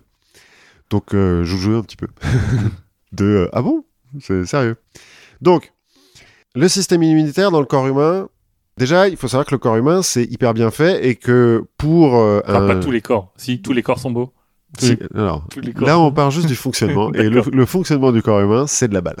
c'est incroyablement perfectionné, c'est super. Donc, le corps humain, pour un germe, pour un microbe, c'est un petit peu la Corée du Nord. hein. Tu rentres pas comme tu veux, et quand t'en ressors, c'est généralement les pieds devant. Bon, sauf quand euh, malheureusement ça se passe mal. Mais dans le corps humain, donc, la première étape du système immunitaire, la frontière, c'est la peau et les muqueuses. La peau, tu passes pas. Hein, c'est comme euh, le mur de Trump, tu passes pas. Sauf si t'es un passeur. en l'occurrence, un corps gras, généralement, ça aide à, à faire rentrer. Et les muqueuses, c'est un petit peu comme un poste frontière, euh, un point d'entrée, comme on dit. Donc les muqueuses, c'est euh, les yeux, la bouche, le nez, l'anus, l'urètre, les oreilles et le vagin. C'est donc un, comme un poste frontière où, sans faire le tri, t'arroses tout le monde à l'acide, histoire de voir s'il y a des gens qui résistent ou pas. bon, mais il y a des microbes qui y résistent. Ensuite, une fois que t'es rentré dans le corps, alors soit par une des muqueuses, soit par une blessure, si ta peau était coupée tu vas te frotter au système immunitaire inné. Parce qu'on va voir qu'il y a le système immunitaire inné et celui qui est adaptatif. L'inné, donc, d'abord, tu vas te faire repérer par des leucocytes, c'est-à-dire les globules blancs, qui sont dans le sang, mais qui après euh, se répandent euh, un petit peu dans tous les tissus. Alors, ils ont des noms euh, très spécifiques en fonction de ce qu'ils font, hein, mais euh, c'est des noms barbares. C'est les, les petites capsules volantes de Il était une fois la vie. Ouais, alors de manière générale, si vous comprenez pas tout ce que je vais dire, là, regardez, il était une fois la vie. J'en ai regardé d'autres, des machins comme ça de vulgarisation sur le système immunitaire pour préparer euh, cette partie. C'est il était une fois la vie qui explique le mieux. Enfin, le plus. Il n'y a pas énormément de détails, mais, euh, mais c'est très simple à comprendre. Bref, les euh, globules blancs, les leucocytes, ils patrouillent un petit peu partout dans le corps et dès qu'ils repèrent quelque chose qui n'a pas son passe sanitaire, c'est-à-dire euh, son complexe euh, d'histocompatibilité, euh, en gros ce qu'il y a dans les groupes sanguins, hein, Oui. euh, ils détruisent. Ils font pas dans la dentelle hein, quand même, Oui. ils détruisent. Alors ils ont plusieurs moyens pour détruire, mais de manière générale, ils détruisent donc bactéries, toxines, virus, cellules mortes, grosses molécules qui traînent par là. On en a déjà parlé, l'encre des tatouages par exemple. Si vos tatouages se brouillent, après les années, c'est parce que les macrophages essayent de détruire les, gouttes d'encre. Ils n'y arrivent pas. Et quand ils détruisent un truc potentiellement dangereux, il y a un mécanisme qui leur permet de savoir quand ils détruisent une cellule morte, bon, bah, c'est une cellule morte, c'est pas grave, mais euh, quand ils détruisent euh, un truc potentiellement dangereux, ils vont déclencher l'alerte, en gros. Ils vont sonner l'alarme, quoi. Ce qui va provoquer d'abord une réaction inflammatoire, donc euh, une rougeur à l'endroit spécifique, puis une fièvre, en fait. En gros, on fait monter la température, on amène plus de sang à l'endroit euh, spécifique où il y a un problème pour que bah, y ait plus de globules blancs, que la réponse soit euh, plus efficace. On va relâcher des histamines, c'est pour ça que les gens qui sont allergiques euh, ont besoin d'antihistaminiques. Bref, c'est l'inflammation. on pourra en parler pendant longtemps, mais voilà, c'est la première réponse en gros après l'alarme des globules blancs, qui aide à faire le ménage en fait, hein, tout ça quoi. La chaleur, machin, Oui. tout ça, c'est destiné à. c'est Pasteur. Quoi. On, Oui, plus ou moins. on fait cuire. Quoi. on fait un peu cuire le tout. Ensuite, certains globules blancs qui ont bouffé euh, donc euh, la- le, le méchant, le virus, la bactérie, la toxine euh, qui, qui pose problème, vont ramener ton corps de, de méchant à l'intérieur de- d'eux-mêmes. Ils vont les ramener vers les organes lymphoïdes. Donc la lymphe, c'est là euh, où circulent les globules blancs. Et les organes lymphoïdes, c'est là où ils sont produits. C'est le QG du système immunitaire, quoi, si on veut. Et du système immunitaire adaptatif, notamment. Adaptif ou adaptatif? Tiens, j'ai mis adaptif. Bon, bref, celui qui s'adapte, quoi. Oui. On l'aura compris. Celui qui a acquis? Bah, celui qui s'acquiert, en fait, au, au- au long de la vie.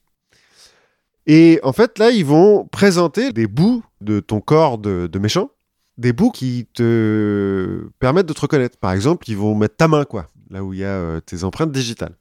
Et ils vont présenter ça aux lymphocytes T.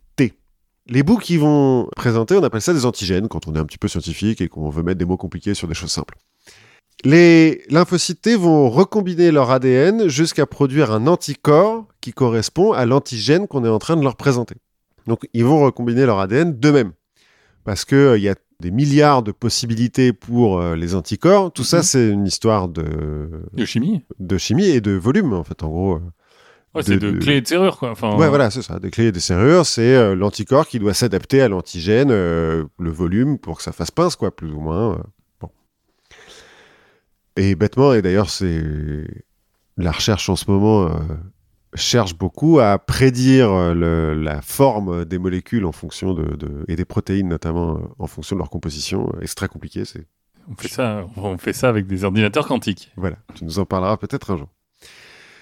Donc, toujours est-il, une fois qu'ils ont trouvé le bon anticorps qui correspond à l'antigène qu'on est en train de leur présenter, ils vont se mettre à se diviser et à transmettre l'information aux lymphocytes B, qui vont eux aussi se diviser pour produire des anticorps. Les lymphocytes T vont partir dans le système sanguin pour aller péter la gueule à tes potes euh, méchants, et les lymphocytes B vont produire des anticorps à foison qui vont eux-mêmes être euh, relâchés dans le système sanguin. Les anticorps vont se coller soit à la toxine, soit à la bactérie, soit au virus qu'on est en train d'essayer de détruire pour en faire des espèces de d'amas, quoi. Oui. Pour que ça soit plus facile à détruire, pour que ça soit plus facile à repérer. Et de cette façon, bah, tu butes un petit peu, euh, tu butes les méchants, quoi. Parce que tu as envoyé la cavalerie, si on veut. Et une fois que la menace a été éradiquée, les euh, organes lymphoïdes vont garder certains de ces lymphocytes T et B qui ont su réagir à cette menace spécifique pour pouvoir euh, réagir plus rapidement la fois d'après. C'est comme ça qu'on a l'immunité, Une mémoire immunitaire. une mémoire immunitaire. Ce qui ne veut pas dire que parce que les anticorps sont basés sur un- un- une réorganisation de l'ADN à l'intérieur des lymphocytes T, en fait, on a de base à la naissance potentiellement les anticorps contre toutes les maladies.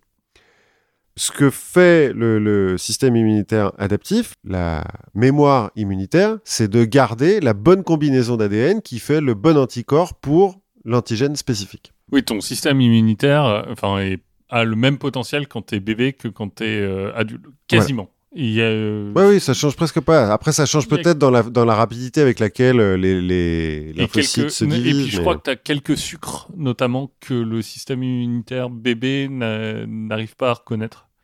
Oui, mais le, que temps que les choses se mettent un petit peu en Ouais. place, mais en tout cas, les lymphocytes T et B euh, d'un d'un nourrisson ou d'un adulte marchent de la même façon. Oui. Et cette histoire d'anticorps et d'antigènes, là, marche exactement de la même façon. Et d'ailleurs, chez les nouveau-nés, vu qu'ils sont mis en contact avec tout un tas de nouvelles substances tout le temps, la moindre poussière, le moindre acarien, le moindre truc est nouveau pour eux, bah, euh, en fait, ils marchent même vachement bien chez les enfants.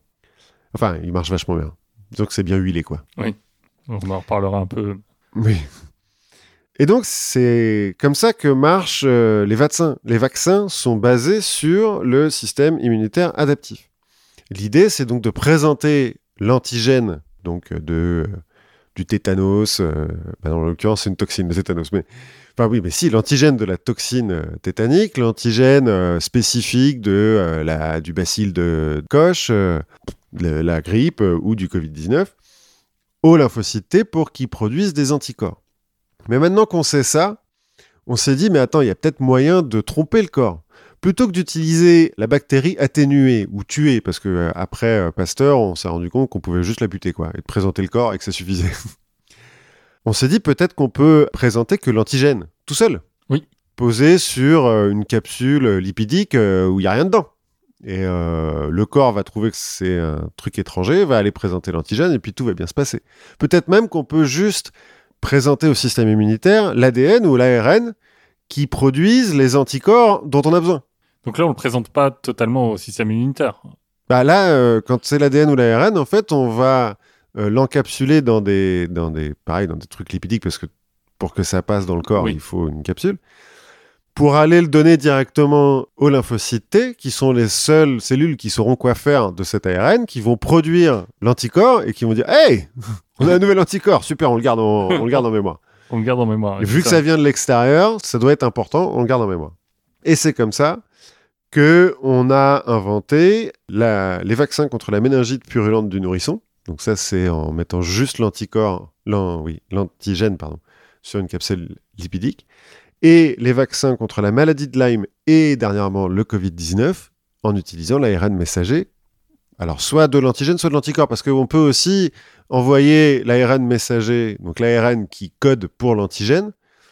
L'ARN va être transcrit, on va produire l'antigène, le corps va reconnaître un antigène et donc produire l'anticorps euh, Correspondant. correspondant, ou alors produire directement l'anticorps. Le vaccin contre la maladie de Lyme, il a été euh, commercialisé en 1998, ils l'ont retiré du marché en 2002, parce que tu vas nous en parler sûrement, le mouvement anti-vax a pris de l'ampleur, et donc c'était plus rentable. Ah oui, parce qu'on a vu un petit peu euh, l'histoire des vaccins, comment ça fonctionne. Euh, l'idée, là, c'était aussi de parler de qu'est-ce qui se passe aujourd'hui. Mhm. Alors, l'idée, c'est pas de prendre toutes les affirmations contre les vaccins pour les infirmer ou non. Hein, euh, on va pas. le- Enfin, il y a plein de sites, plein de sources qui le font très bien. Allez voir des sites euh, gouvernementaux si possible. Bon, si vous y croyez pas, allez lire des publications, allez. Mais moi, je me suis plutôt demandé d'où est-ce qu'ils venaient en fait et qu'est-ce qui motivait leur position plutôt que d'aller voir des points très spécifiques. Donc forcément, moi, le premier endroit où je me suis tourné, parce que c'est toujours un endroit qui me fait rire, bah, c'est la religion. Et bah crois-moi ou non, bah, j'ai été déçu. Ah ouais? Ouais. Parce qu'en fait, il y a très très peu de cas de mouvements religieux, en tout cas mainstream, qui sont frontalement opposés à la vaccination. Ah ouais, ils ont arrêté avec. euh, Bah, même les témoins de Jéhovah, Ouais. Qui sont pourtant pas super Dont- sur la médecine. ouais, dont un, un vague souvenir me disait qu'il a refusé parce que, euh, notamment, il y a un, un interdit chez les témoins de Jéhovah qui est l'interdit de la transfusion. Oui, la transfusion sanguine. la transfusion sanguine. Et donc, il y avait une sorte d'amalgame entre transfusion sanguine et vaccin. Mais eux-mêmes, si tu vas sur les sites officiels des témoins de Jéhovah, depuis 1952, ils sont pour la vaccination. Depuis 52. Ouais. Ah ouais. Alors, ça veut pas dire que tous les témoins de Jéhovah sont vaccinés. Parce que si on écoute les témoignages des anciens membres, euh, c'est pas forcément le cas. Mais c'est pas une question théologique, en tout cas. Hmm. Puisque l'Église dit il n'y a pas de problème. En fait, pour trouver des vraies objections, bah, il faut aller creuser du côté des mouvances un petit peu radicales. Mhm. Hein, là, on va pouvoir commencer à voir des choses.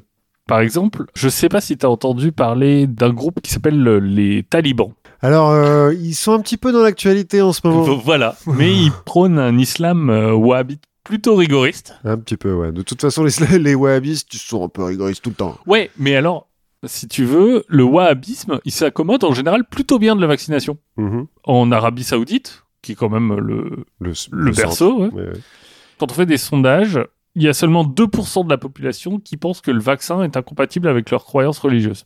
Et c'est un des pays où ce score est le plus faible au monde. Ah ouais. Oui, c'est vrai que ça fait, c'est pas beaucoup de 2%.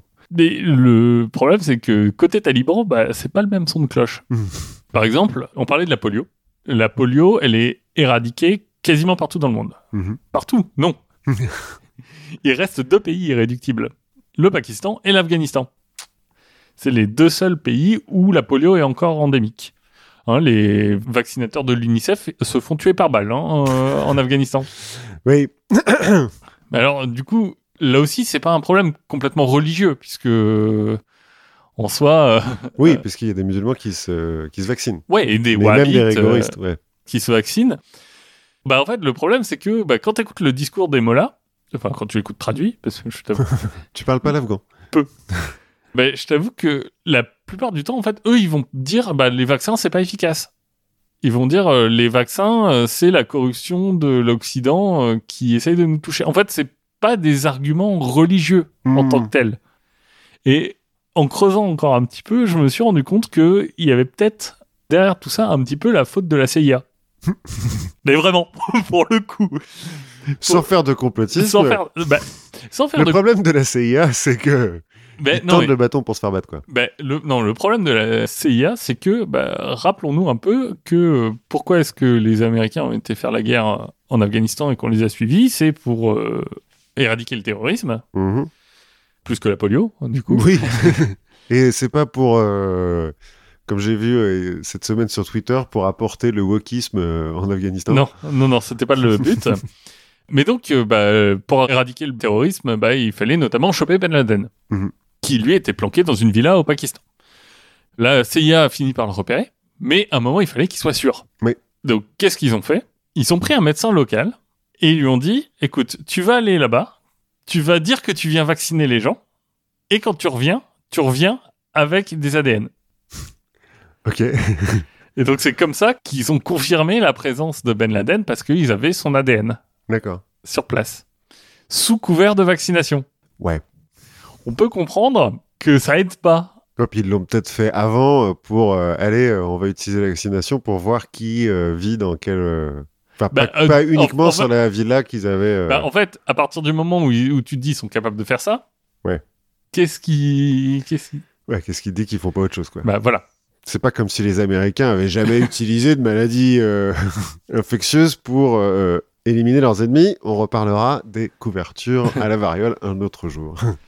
Ça coince aussi un peu du catholique, euh, figure-toi. Ah ouais. Ben, Benoît Alors, XVI. ça m'étonne pas plus que ça. Ben- Benoît XVI a parlé en 2005 et en 2008, donc euh, relativement récemment, hein, Ouais, ouais. de ses inquiétudes sur la composition des vaccins, notamment euh, sur la rubéole. Ok, c'est un peu gratos euh, la rubéole, mais ok. Bah, non, bah, c'est pas tout à fait gratos. Pourquoi?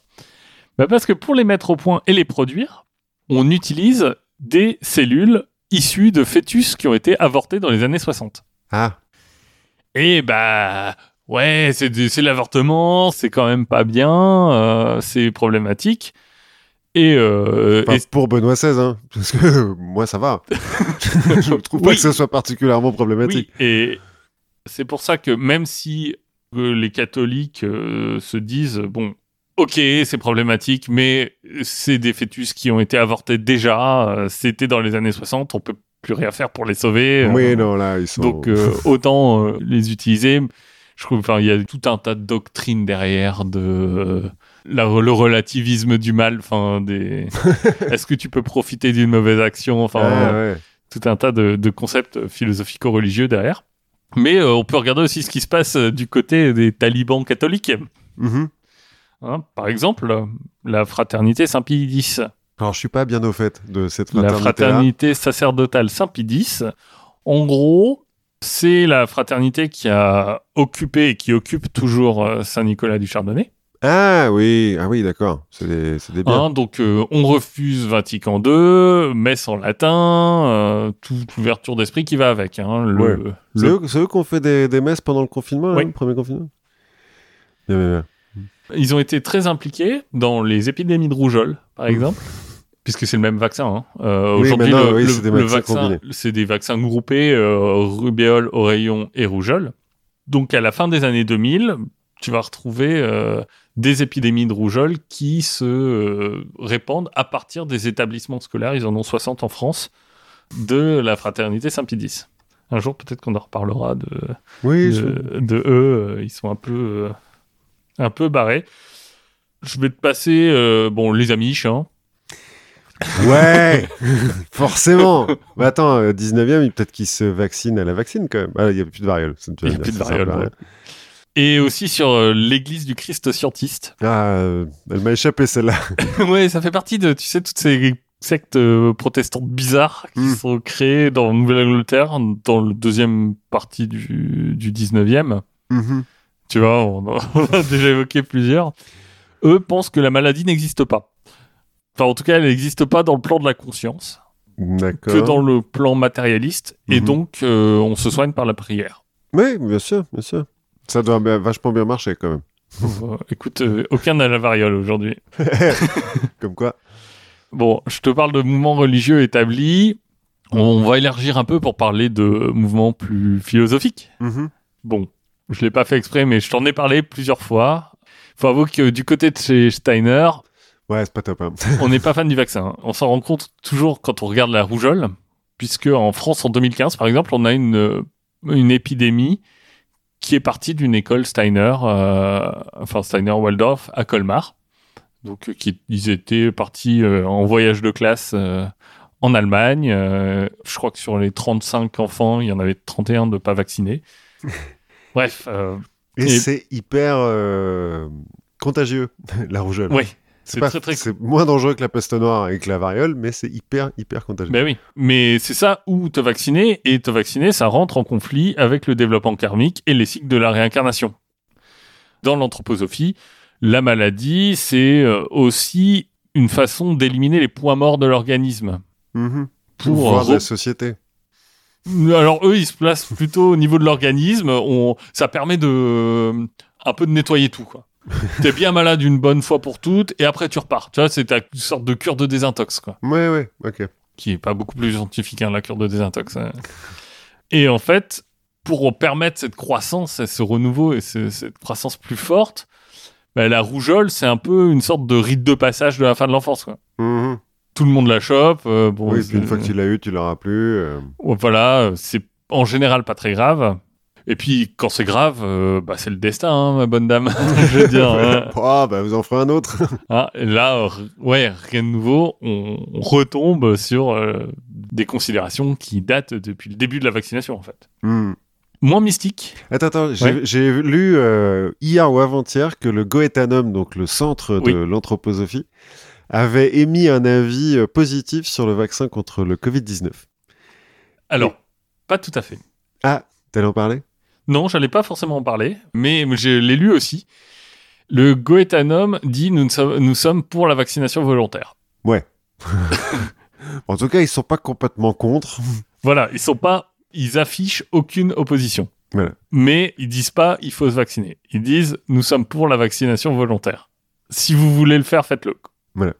Mais du coup, il y a des anthroposophes qui sont en train de dire Oh là là, le Goethanum a été infiltré par euh, les puissances sataniques. euh, bon, bref. Ouais, mais, euh, mais tu vois, on, on est encore un peu sur euh, le, la question, alors qui est une- à la fois une question légitime, hein, la question de, de l'obligation vaccinale, on en reparlera un peu plus tard, mais c'est une question qui est légitime, Mhm. c'est une question de santé publique et de politique publique, mais qui parfois aussi est euh, le fauné de l'antivaccination. Mhm. Moi, j'ai tendance à voir ça un peu comme euh, les questions antisionisme et antisémitisme Mhm. tu peux légitimement te dire euh, je suis antisioniste même si je ne suis pas antisémite. Il se trouve que régulièrement, Ouais. ouais. Il y a beaucoup d'antisionistes qui sont aussi antisémites. voilà, Mais qui sont en fait simplement antisémites. voilà, et qui essayent- et qui disent non mais euh, bref, moins mystique, peut-être plus sérieux aussi. hein. Il y a d'autres mouvements et un mouvement assez emblématique euh, de l'opposition à la vaccination, c'est le mouvement écologiste. Mhm. Et c'est vrai, dès le début du mouvement écologiste euh, moderne, qui apparaît dans le- les années 40-50 hein, en France, en opposition globalement au grand bouleversement de l'agriculture. Déjà parce que les fondateurs qui sont euh, végétariens, végétaliens, crudivores, euh, qui ont des régimes un peu euh, ésotériques par rapport à, à la norme de l'époque, bah, ils sont tous assez proches finalement de la mouvance anthroposophiste Ah, d'accord. anthroposophe. On va citer par exemple Raoul Lemaire qui lance l'agriculture biologique, André Louis qui en 64 lance Nature et Progrès, Mhm. Et euh, Henri Charles Geoffroy et qui lui lance les magasins de la vie claire. Mhm. Lui par exemple, il attribue la rémission de son gazage pendant la Première Guerre mondiale à un régime allemand, donc preuve qu'il n'est pas rancunier, un régime allemand végétalien. Ok. Et il va fonder ses magasins sur euh, le principe de je veux permettre à tout le monde de manger sain. Parce que c'est ça qui soigne les maladies. Ouais. Et en fait, son credo, il est un peu double. Il parle du complot contre le pain. Le complot contre le pain. Ben oui, le pain blanc. Le pain blanc, c'est de la merde, c'est horrible. Et donc, lui va plutôt vendre, par exemple, des graines trouvées dans les pyramides, la semence Osiris. Ok, ok, ok, ok. Mhm. Voilà, mais il va aussi se lancer dans euh, pas mal de diatribes sur la vaccination qu'il trouve contre nature. D'accord, d'accord. Par exemple, euh, bah, dans le magazine La Vie Claire, qui se développe un peu après ces magasins, bah, il va déplorer que bah, la maladie ne nettoie plus l'espèce comme avant. C'est ce que j'allais dire, c'est que chez les écolos, euh, il y a quand même toujours un petit peu de... Il y a trop de monde sur Terre, quoi. Là, c'est pas il y a trop de monde sur Terre d'un point de vue euh, gestion des ressources, environnement, écologie, c'est plutôt euh, une vision un peu idéalisée de la nature et d'un mouvement un peu retour à la nature. On se dit bah oui, euh, la nature, il y a des morts. quoi. Bon. Ouais. Un- C- Ça frise avec le génisme aussi, quand même. Avec le côté, euh, bah, les maladies tuent les, les brebis galeuses, quoi. Oui, oui, oui. Euh, Il y, a, y a un peu de ça. Bah, le, un des précurseurs du mouvement écologiste, euh, Pierre Fournier, bah, il va être à peu près sur la même ligne. Alors le mouvement va un peu s'éloigner de ses positions avec euh, le leadership de René Dumont, avec euh, la génération euh, Lalonde, Vechter, Lepage, qui est plus dans une euh, écologie un peu apolitique, Mhm. un peu plus éloignée en tout cas. Je, je suis pas expert du mouvement écologiste, hein, mais eux, ils vont se placer surtout sur une, une écologie un peu individualiste, où Mhm. euh, on va plus parler d'opposition au vaccin, mais d'opposition aux obligations vaccinales. Mhm. Leur credo est plus là-dessus. Ils sont pas euh, anti-vax, ils disent, euh, enfin en tout cas pas ouvertement, mais ils disent euh, on ne veut pas d'obligation vaccinale. L'écologie, euh, aujourd'hui, s'est déplacée un peu à gauche par rapport à le Bah, HPR qui était plutôt. Bah, libéraux, Oui. d'où l'idée de il faut pas d'obligation, quoi. Oui, c'est ça. Europe Écologie Les Verts, euh, eux, ont une position qui est assez ambiguë sur le sujet. Euh, alors, je suis passé sur le site d'Europe Écologie Les Verts. La seule mention du vaccin qu'on trouve, c'est dans le cadre du pass sanitaire. Mhm. En affichant une opposition au pass sanitaire, en disant, euh, en gros, il faut de la pédagogie plutôt que de la répression. C'est en fait un peu toujours cette même idée de on combat l'obligation vaccinale. Mhm. Encore une fois, il y a des bonnes, il y a, il y a sûrement des bonnes raisons de politique publique. Enfin, en tout cas, c'est un débat qu'on peut avoir, mais il y a toujours aussi ce côté un peu, euh, Ouais. un, un peu, c'est la façon, euh, comment dire, c'est la façon acceptable d'être anti-vaccination aussi. Mhm. Et à côté de ça, dans leur programme, on voit que ils veulent par exemple promouvoir les médecines alternatives. Ouais. Donc ça c'est sur leur site et tu te dis en général ces médecines alternatives, elles- c'est pas les les médecines qui sont les plus fans, on en a parlé pas mal euh, qui sont les plus fans de la vaccination. Mhm. Bah, ça leur gagne pas après. Oui. Le cas emblématique de ça, c'est de l'écologie euh, un peu anti-vax, c'est Michel Rivasi. Donc Michel Rivasi, députée européenne, Europe Écologie Les Verts, elle s'est fait connaître euh, en créant la CRIRAD. Donc le CRIRAD, c'est le centre de recherche, euh, je sais plus, indépendant, qui a commencé à structurer le mouvement antinucléaire. Mhm. Elle a ensuite fondé le CRIREM, donc c'est pareil, mais pour euh, les ondes électromagnétiques. Ok. et elle se présente elle-même comme vaccin critique. Ok. Elle, Elle elle n'est pas anti-vaccination, est critique. elle est critique. D'accord. Voilà. Elle, Elle, elle est affirme- pas islamophobe, mais elle veut qu'on puisse critiquer les musulmans. ouais, elle, elle dit aujourd'hui les vaccins créent plus de problèmes qu'ils n'en résolvent. Faudra quand même un petit peu plus d'arguments euh, pour étayer cette euh, théorie. Oui, bah, en 2017, euh, elle organise, enfin, elle tente d'organiser, parce que le, ça sera annulé au Parlement européen, un débat entre Andrew Wakefield, dont on va reparler assez vite, et Augustin de Livois de l'Institut pour la protection de la santé naturelle. Mm, ok. Voilà, c'est pas si anecdotique que ça, parce que, en fait, si tu te souviens de la primaire Europe Écologie Les Verts, Mhm. bah, elle est arrivée deuxième, et elle était en finale, hein. enfin, elle était au deuxième tour. Là, il y a 4 ans. Il y a Ouais. 5 ans. Ouais. Bah non, je ne m'en souvenais pas. en même temps, comme c'est François de Rugy qui a... Non, c'est pas François de Rugy qui a C'était pas. Yannick Jadot? Il n'y a pas eu de candidat à Europe Écologie Les Verts euh, il y a 5 ans. Ah, Ils se sont ralliés Ah à oui. OPS. Mais ils ont, mais ils ont voté sur lequel ils envoyaient euh, au PS, je Ouais, crois. mais François de Rugy, ça doit être François de Rugy qui a gagné. Puisqu'il était à la primaire. euh, Parce qu'on on dit toujours, ouais, Manuel Valls, il a trahi euh, la primaire euh, PS, mais François de Rugy aussi. hein. Mais euh, en tout cas, enfin voilà, et c'est pas une figure anecdotique. oui, oui, oui. Enfin, aujourd'hui peut-être un peu plus puisqu'elle est plus dans l'équipe. Mais en tout cas, ça s'inscrit dans une partie du mouvement qui voit le risque en fait dans le monde artificiel, le monde qui est créé par l'homme. Là où auparavant, l'homme voyait un peu facilement le péril dans la nature. Mhm. Hein, la nature, c'est la famine, euh, c'est les épidémies, euh, c'est les prédateurs. Là, bah, en fait, c'est plutôt euh, un, un mouvement de réaction inverse où tu te dis, bah, tout ce qui est créé par l'homme, c'est dangereux. Hmm. Et les vaccins, ça tombe pile poil dans ce nouvel environnement et c'est pile poil dans ce qui est pas naturel. Quand en plus, tu sais que certains vaccins sont produits en partie grâce à des technologies OGM. Bah oui. ouais. Oui, euh, c'est enfin, c'est comme ça qu'on fait. C'est la, la science, c'est ce qu'il y a de plus efficace.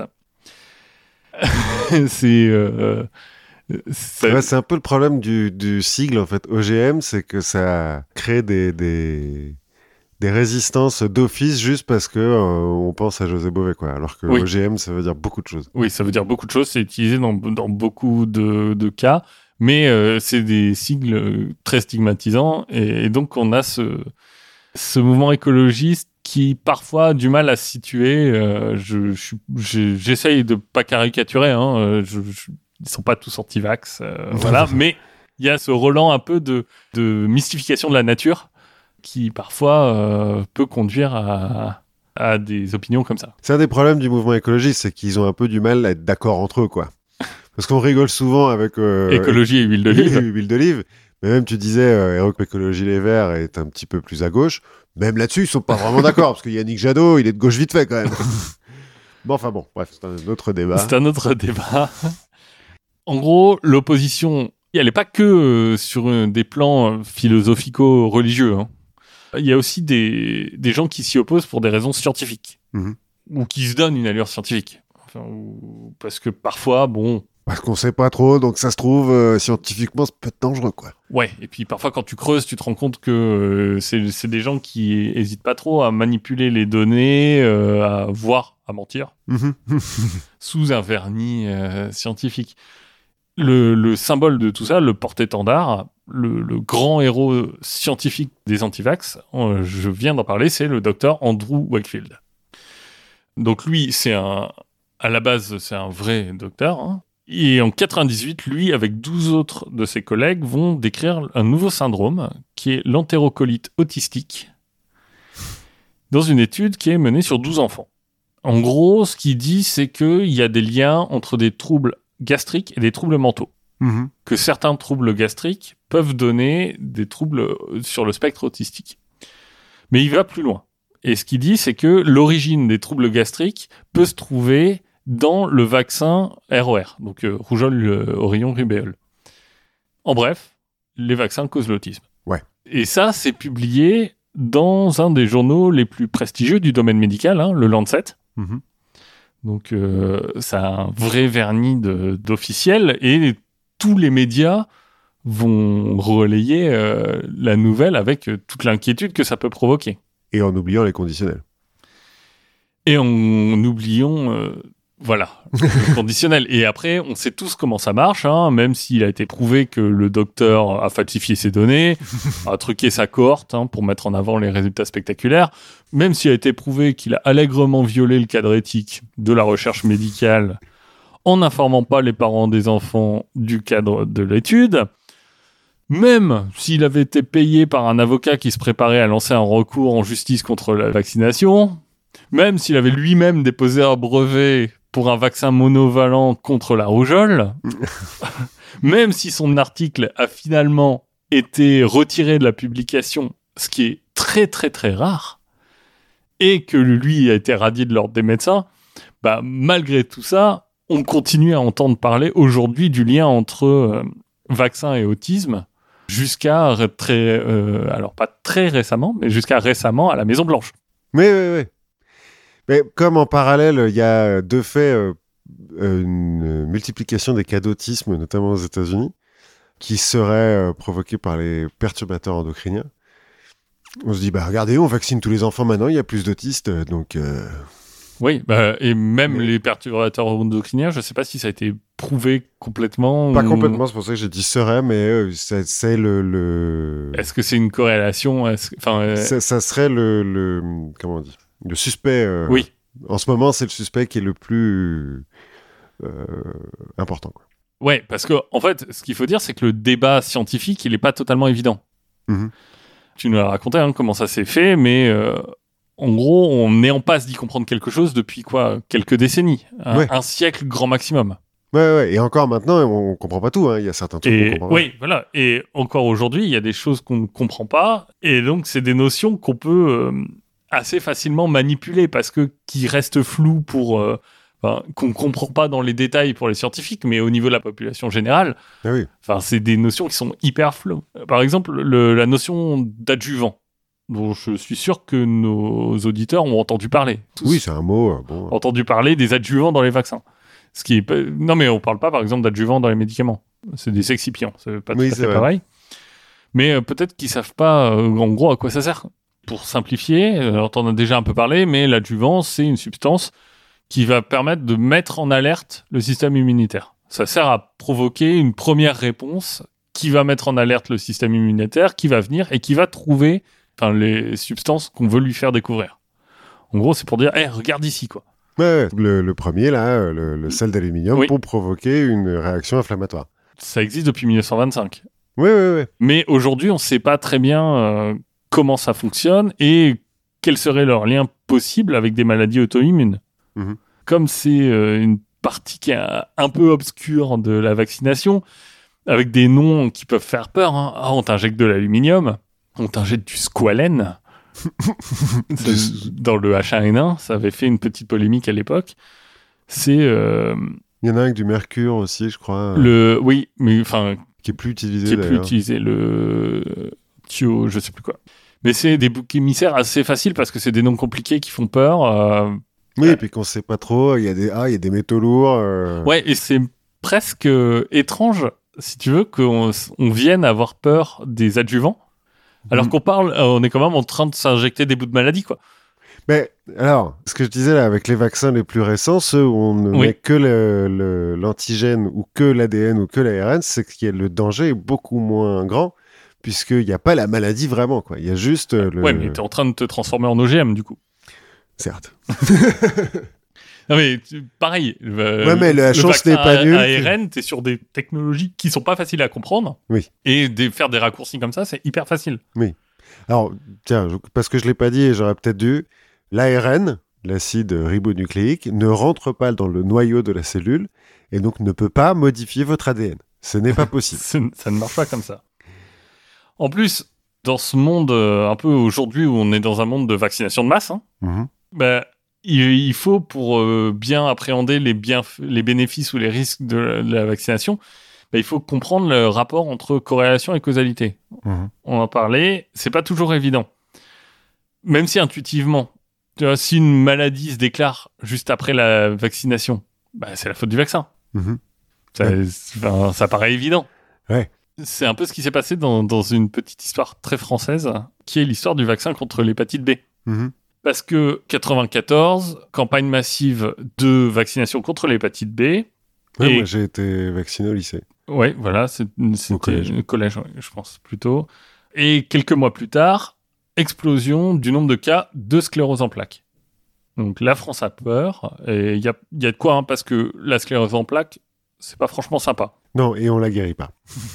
c'est une euh, maladie auto-immune, c'est-à-dire que notre système immunitaire va se dérégler et attaquer des parties saines de notre corps. Hein, elle- il se retourne contre nous-mêmes, et en l'occurrence, il va attaquer la myéline, qui est donc euh, la gaine qui protège les nerfs, donc ça va attaquer la myéline, puis les nerfs, et finalement, bah, ça va provoquer plein de symptômes très différents qui vont globalement de l'incontinence à la dépression, Et puis à la paralysie. à des- euh, la paralysie. Alors, la maladie est pas mortelle, mais on sait pas non plus la soigner. Ouais. Et c'est la première cause de handicap chez les jeunes adultes. Bref. euh, C'est pas top. Petit conseil de la confiture, n'attrapez pas la sclérose en plaques. Le souci, c'est que bah, la sclérose en plaques, on ne sait pas vraiment ce qui la déclenche. Mhm. A priori, il y a quelque chose qui fait que l'immunité se dérègle, parce que ça apparaît euh, à un moment, c'est pas euh, à la naissance, mais on ne sait pas vraiment quoi. D'un autre côté, bah, dans le vaccin contre l'hépatite B, il n'y a pas de molécule qui ressemble à la myéline. Mhm. Il n'y a pas de molécule où tu peux te dire, ah, en fait, il a reconnu ça, et en fait, ça reconnaît aussi la myéline. Non, ça marche pas comme ça. Enfin, en tout cas, il n'y a rien qui peut le- te le dire. Mais bon, absence de preuve, euh, c'est pas preuve d'absence. Mhm. Enfin, on peut pas totalement exclure un, un lien de causalité sur la base de nos connaissances euh, en chimie et en médecine. Donc, euh, qu'est-ce qu'on fait? On se tourne vers les statistiques. Et là, sur 14 études de grande ampleur, il y en a quand même 13 qui trouvent aucun lien. Et l'étude qui a tendance à en trouver est réputée parmi les épidémiologistes comme moins fiable. Mais bon, elle existe. D'accord. Donc, il y a un doute qui est légitime et une peur dans la population. C'est un cas qui est pas officiellement, qu'on peut pas complètement, complètement trancher parce qu'on peut pas l'exclure. Ouais. Vraisemblablement, il y a aucun lien. Mais Mais ça se trouve, euh, un ça jour, se trouve, on il y, a trouvera- quelque cho- il y a quelque chose qu'on comprend pas et qu'on trouvera. Je, je Mais quand tu dis explosion des cas de de sclérose en plaques, c'est combien? Alors, j'ai pas les chiffres, mais ce qui est important de noter, c'est que on est aussi à un moment où il y a deux choses qui rentrent en compte. C'est qu'on a des nouvelles techniques d'imagerie Mhm. Donc on les détecte plus. qui permettent de mieux détecter la sclérose en plaques. Et surtout, on a des traitements, alors qui sont pas des traitements qui guérissent, mais qui, euh, qui sont des palliatifs, Mhm. qui commencent à émerger. Et du coup, pour prendre ces traitements, bah, il, il faut que ton médecin dise que tu as la maladie. On peut pas exclure que c'est aussi ça qui fait qu'avant, les gens qui, étaient, qui avaient la sclérose en plaques, bah, de toute façon, comme il n'y avait rien à faire, Ouais. il- les statistiques remontaient pas forcément très bien Hmm. c'est un biais qui est très compliqué à comprendre, en fait. vraisemblablement, il n'y a pas de problème. Mais euh, c'est c'est toujours euh, hyper dur, et surtout quand ça touche des gens qui sont proches, ou voire toi-même, quoi. Et, et de façon grave. Donc, euh, il faut voir que c'est euh, aussi le cas d'un grand nombre de vaccins qui est effectué euh, chez le nourrisson. Et chez le nourrisson, il y a plein de pathologies spécifiques. Enfin, il y a des choses. euh, les, les nourrissons, ils ont des maladies qui se déclarent euh, quand ils sont bébés. Enfin, tout le monde a des maladies qui se déclarent quand on est bébé. Et il se trouve que quand on est bébé, on fait plein de vaccins aussi. Oui. Mais c'est pas pour ça qu'il y a un lien. Je veux dire, mais il faut faire, il faut faire attention. D'ailleurs, profitons-en, hein, quand on en a parlé, les lymphocytes d'un bébé savent reconnaître quasiment autant de molécules que ceux d'un adulte. Oui, oui. Bah, La façon, réponse, elle est moins forte, elle, mais euh, ils savent euh, les reconnaître, donc ils sont pas plus susceptibles d'être affaiblis par un vaccin que les adultes. Non.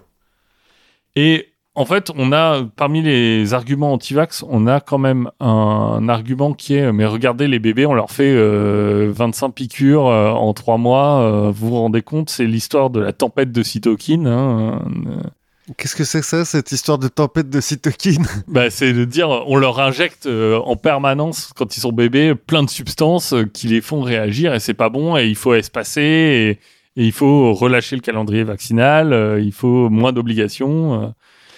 Et en fait, tu te dis, mais ok, mais compare le nombre d'injections qu'on fait à juste la naissance. Mais C'est ce que je disais tout à l'heure, en fait. C'est qu'un bébé. en- En termes de choc, de, de choc par rapport aux substances extérieures que tu reçois, enfin, c'est que dalle. quoi. Ouais, ouais, ouais. c'est ça. C'est un bébé, à tout moment, il chope des nouvelles substances parce qu'il découvre tout. C'est à chaque fois qu'il mange quelque chose, t'as un risque qu'il soit allergique en, en soi. À chaque Oui. fois qu'il mange un nouveau, un nouvel aliment. Mais ça, de toute façon, euh, j'ai un truc que j'ai oublié de dire, mais les, les vaccins sont des médicaments, même si c'est des médicaments euh, pour prévenir la maladie. Comme tous les médicaments, il n'y en a aucun qui sont absolument Oui. euh, où il n'y a aucun danger. J'en parlais hier soir. J'avais un prof de physiologie qui nous- m'avait dit euh, si on découvrait l'aspirine aujourd'hui, c'est un médicament qui ne serait pas accepté par aucune des agences mondiales euh, du médicament. Probablement. On n'a aucune idée de comment ça marche. Parce que, un, on sait pas comment ça marche, et deux, ça a plein d'effets secondaires, l'aspirine. Donc oui, il y a toujours une chance, euh, en étant vacciné, d'être allergique à un des trucs. Il y a des gens qui sont allergiques à des choses hyper spécifiques. Et bah, on peut pas le savoir avant, quoi. Dernier pan de la contestation, qui est peut-être celle qui est un peu la plus compréhensible, c'est le volet politique et social, Mhm. en fait. Parce que donc on a vu euh, la religion, euh, les mouvements philosophiques, la science. Donc on en a déjà parlé. L'acte de vaccination, qu'est-ce que c'est? En fait, c'est faire prendre, demander à un patient sain de prendre des risques à l'instant T pour se protéger soi-même et protéger les autres. Parfois l'un, parfois l'autre, d'ailleurs. Mhm. Parfois, on ne se protège que soi-même. Le vaccin contre le tétanos, il sert pas. à- Il n'y a pas d'immunité collective contre le tétanos. Le tétanos, c'est pas contagieux. Mhm. Donc on te demande, on te dit, prends un risque maintenant. T'auras. À la limite, ça c'est une décision qui est complètement individuelle. Ouais. Bon, après, si, tu as quand même quelques économies pour le système de santé. Bon. À l'inverse, le vaccin contre la rubéole, ça sert quasiment qu'à protéger les bébés des mères qui pourraient être atteintes pendant leur grossesse. En soi, euh, moi, je... Oui, si tu chopes la rubéole, ça te fera pas grand-chose. ça fera pas grand-chose. Et donc, c'est quelque chose qui est un peu difficile. Et surtout que, en plus, la politique qu'il y a derrière, elle peut sembler complètement décorrélée des réalités. Aujourd'hui, le vaccin contre la polio est obligatoire. Mhm. Alors que finalement, c'est pas complètement évident à comprendre parce que la maladie, on l'a vu à part le Pakistan et l'Afghanistan, la la maladie, elle est quasiment éradiquée. Je pense qu'on n'a aucune idée, nous, du drame qu'est la polio. Je suis même pas sûr qu'en France, il y ait un médecin en activité qui ait déjà vu un cas de polio. Euh, ouais, c'est possible que. C'est c'est possible que, que ça n'existe plus. Mhm. C'est une question qui est pas facile à trancher. La question de l'obligation, pourquoi est-ce qu'on fait... Et le vaccin pour la polio, dans certains pays, n'est plus obligatoire, justement parce que la maladie a été éradiquée euh, dans ces pays. Je crois qu'aux États-Unis, par exemple, c'est plus obligatoire. Ouais, voilà. En France, je crois qu'il continue à être obligatoire. C'est possible, mais la France est un des pays qui oblige le plus à vacciner. c'est une question qu'on peut légitimement se poser, tu vois, de d'autres pays. Et je comprends qu'il y ait un mouvement de discussion, en tout cas, là-dessus, sur la politique vaccinale. Mhm. Ce qu'il faut voir, c'est que le, le vaccin, c'est aussi un, on en a parlé, hein, c'est un candidat qui est très bon pour la théorie du complot. Ouais. Aussi, hein, parce que Bon, déjà, c'est un domaine où il y a plein d'incertitudes et où tu peux faire coller n'importe quelle théorie assez facilement. Le vaccin, c'est aussi une économie. hein. C'est en 2019 33 milliards d'euros Mhm. concentrés dans nos fameuses Big Pharma. Alors, on relativise un petit peu parce que les vaccins, ça reste une euh, industrie avec des marges assez faibles comparé au reste de l'industrie pharmaceutique.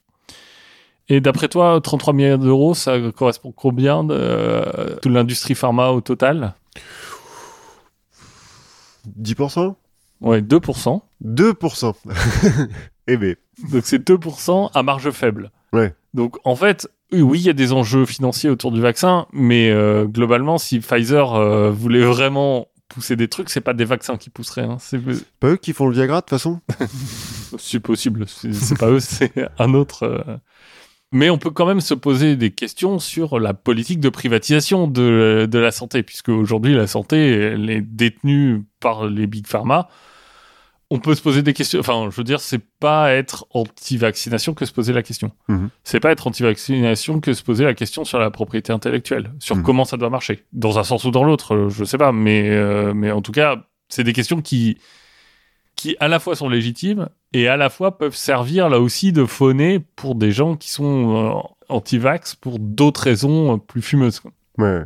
Il y a certains des, des chercheurs que j'ai présentés et d'autres après qui ont refusé de poser des brevets sur leur vaccin en disant euh, non, non, un vaccin c'est fait pour tout le monde et tout. euh. Oui, ce qu'on peut comprendre, mais parce qu'ils sont dans- ils étaient dans une sphère complètement publique. Oui, oui, oui, c'était euh, il y a longtemps. Et aujourd'hui, de toute façon, je pense que la majorité des vaccins continuent à être en partie basés sur des brevets publics. Bah, sauf qu'ils sont, en fait, ils sont améliorés, hein, tous les vaccins. Ça Oui. fait longtemps que le vaccin contre la rage, on fait plus sécher des moelles épinières de lapin. hein. Euh, et à part le BCG qui a pas vraiment changé, euh, mais même si, parce qu'après, euh, la souche c'est toujours la même, mais la... tu peux, tu peux breveter beaucoup de choses en fait. Tu peux breveter juste le moyen de le mettre dans le flacon, quoi. Ouais, et en plus, si tu prends, donc c'est fait par des big pharma qui font de l'argent, et de l'autre côté, c'est des questions de politique. C'est pas des questions individuelles, c'est des questions de politique de santé publique. Donc Mhm. c'est des décisions qui sont prises par des gouvernements, par les élites politiques. Ouais, qui ont En des fait- idéologies et des. Donc Et on, est dans une sorte de collusion, enfin je sais pas, enfin collusion c'est peut-être trop péjoratif, mais on est dans, dans un lien très fort qui est nécessaire entre cette industrie pharmaceutique et les gens qui prennent des décisions. Et forcément ça c'est aussi un truc qui est hyper euh, propice au terrain complotiste. Ouais. Hein, parce que de toute façon nos élites veulent nous contrôler. Et c'est comme ça qu'ils vont profiter de, de Big Pharma pour euh, nous mettre des puces 5G, pour pouvoir nous tracer derrière. Mais je veux dire, c'est un terrain qui s'entend euh, assez bien, quoi. Et c'est marrant c'est que depuis le début, puisque c'est Napoléon, euh, je vois, cinq ans après euh, la découverte de la vaccination, force tout le monde à se vacciner. quoi. Depuis le début, il y a un lien entre les politiques de santé publique, les élites, euh, entre guillemets, enfin en tout cas les, les dirigeants, et la médecine, euh, Oui, et mais la recherche médicale. on, on l'a vu, les arguments sont un petit peu déplacés, ils sont un peu, ils sont un peu modifiés, mais finalement, c'est à peu près les mêmes Mhm. depuis le début, en fait. Les arguments de l'anti-vaccination sont adaptés au fur et à mesure de l'évolution du, du vaccin et, de, et du complexe vaccinal, on va dire. Mais, mais finalement, c'est toujours les mêmes. Quoi. Depuis qu'on trouve que les saignées, euh, finalement, c'était. C'était mieux que de, frotter mieux. des bouts de bois dans le pu. Je suis content quand même hein, qu'on fasse plus avec du pu. Qu'on a quand même, alors je j'ai pas détaillé euh, comment les, les vaccins ont évolué, mais euh, et la recherche euh, médicale sur les vaccins et le, le- les difficultés pour mettre euh, sur le marché un vaccin parce qu'il faut qu'il y ait Oui. des réglementations euh, hyper fortes par rapport à l'époque où euh, l'autre il s'injecte son vaccin contre la peste sur lequel il travaille depuis trois mois ou Pasteur et Jenner qui infectent de force des enfants pour voir si ça a marché, on a quand même fait du chemin et Oui. c'est vachement plus safe quoi. Ouais. On va pas pousser des recommandations. euh, voilà, mais je pense que vous vous doutez de quel côté on, on penche. Ouais. Donc prenez vos décisions, informez-vous, et puis continuez aussi à écouter des podcasts, non Parce qu'on apprend des trucs. On a, nous en tout cas on a appris plein de trucs. Ah, ça, on a appris plein de trucs. Et on vous retrouve euh, la prochaine fois. En attendant, bah, continuez à soutenir le label Podcut euh, via le Patreon. Venez nous engueuler sur le Discord parce qu'on a raconté n'importe quoi et euh, qu'on est soumis au grand capital. Ah ouais, tiens, d'ailleurs, j'ai oublié de dire qu'on n'était pas soumis au grand capital et que euh, Big Pharma nous finançait pas. Encore. Ouais, j'ai besoin d'une voiture. Pfizer. À la prochaine fois. À la prochaine fois.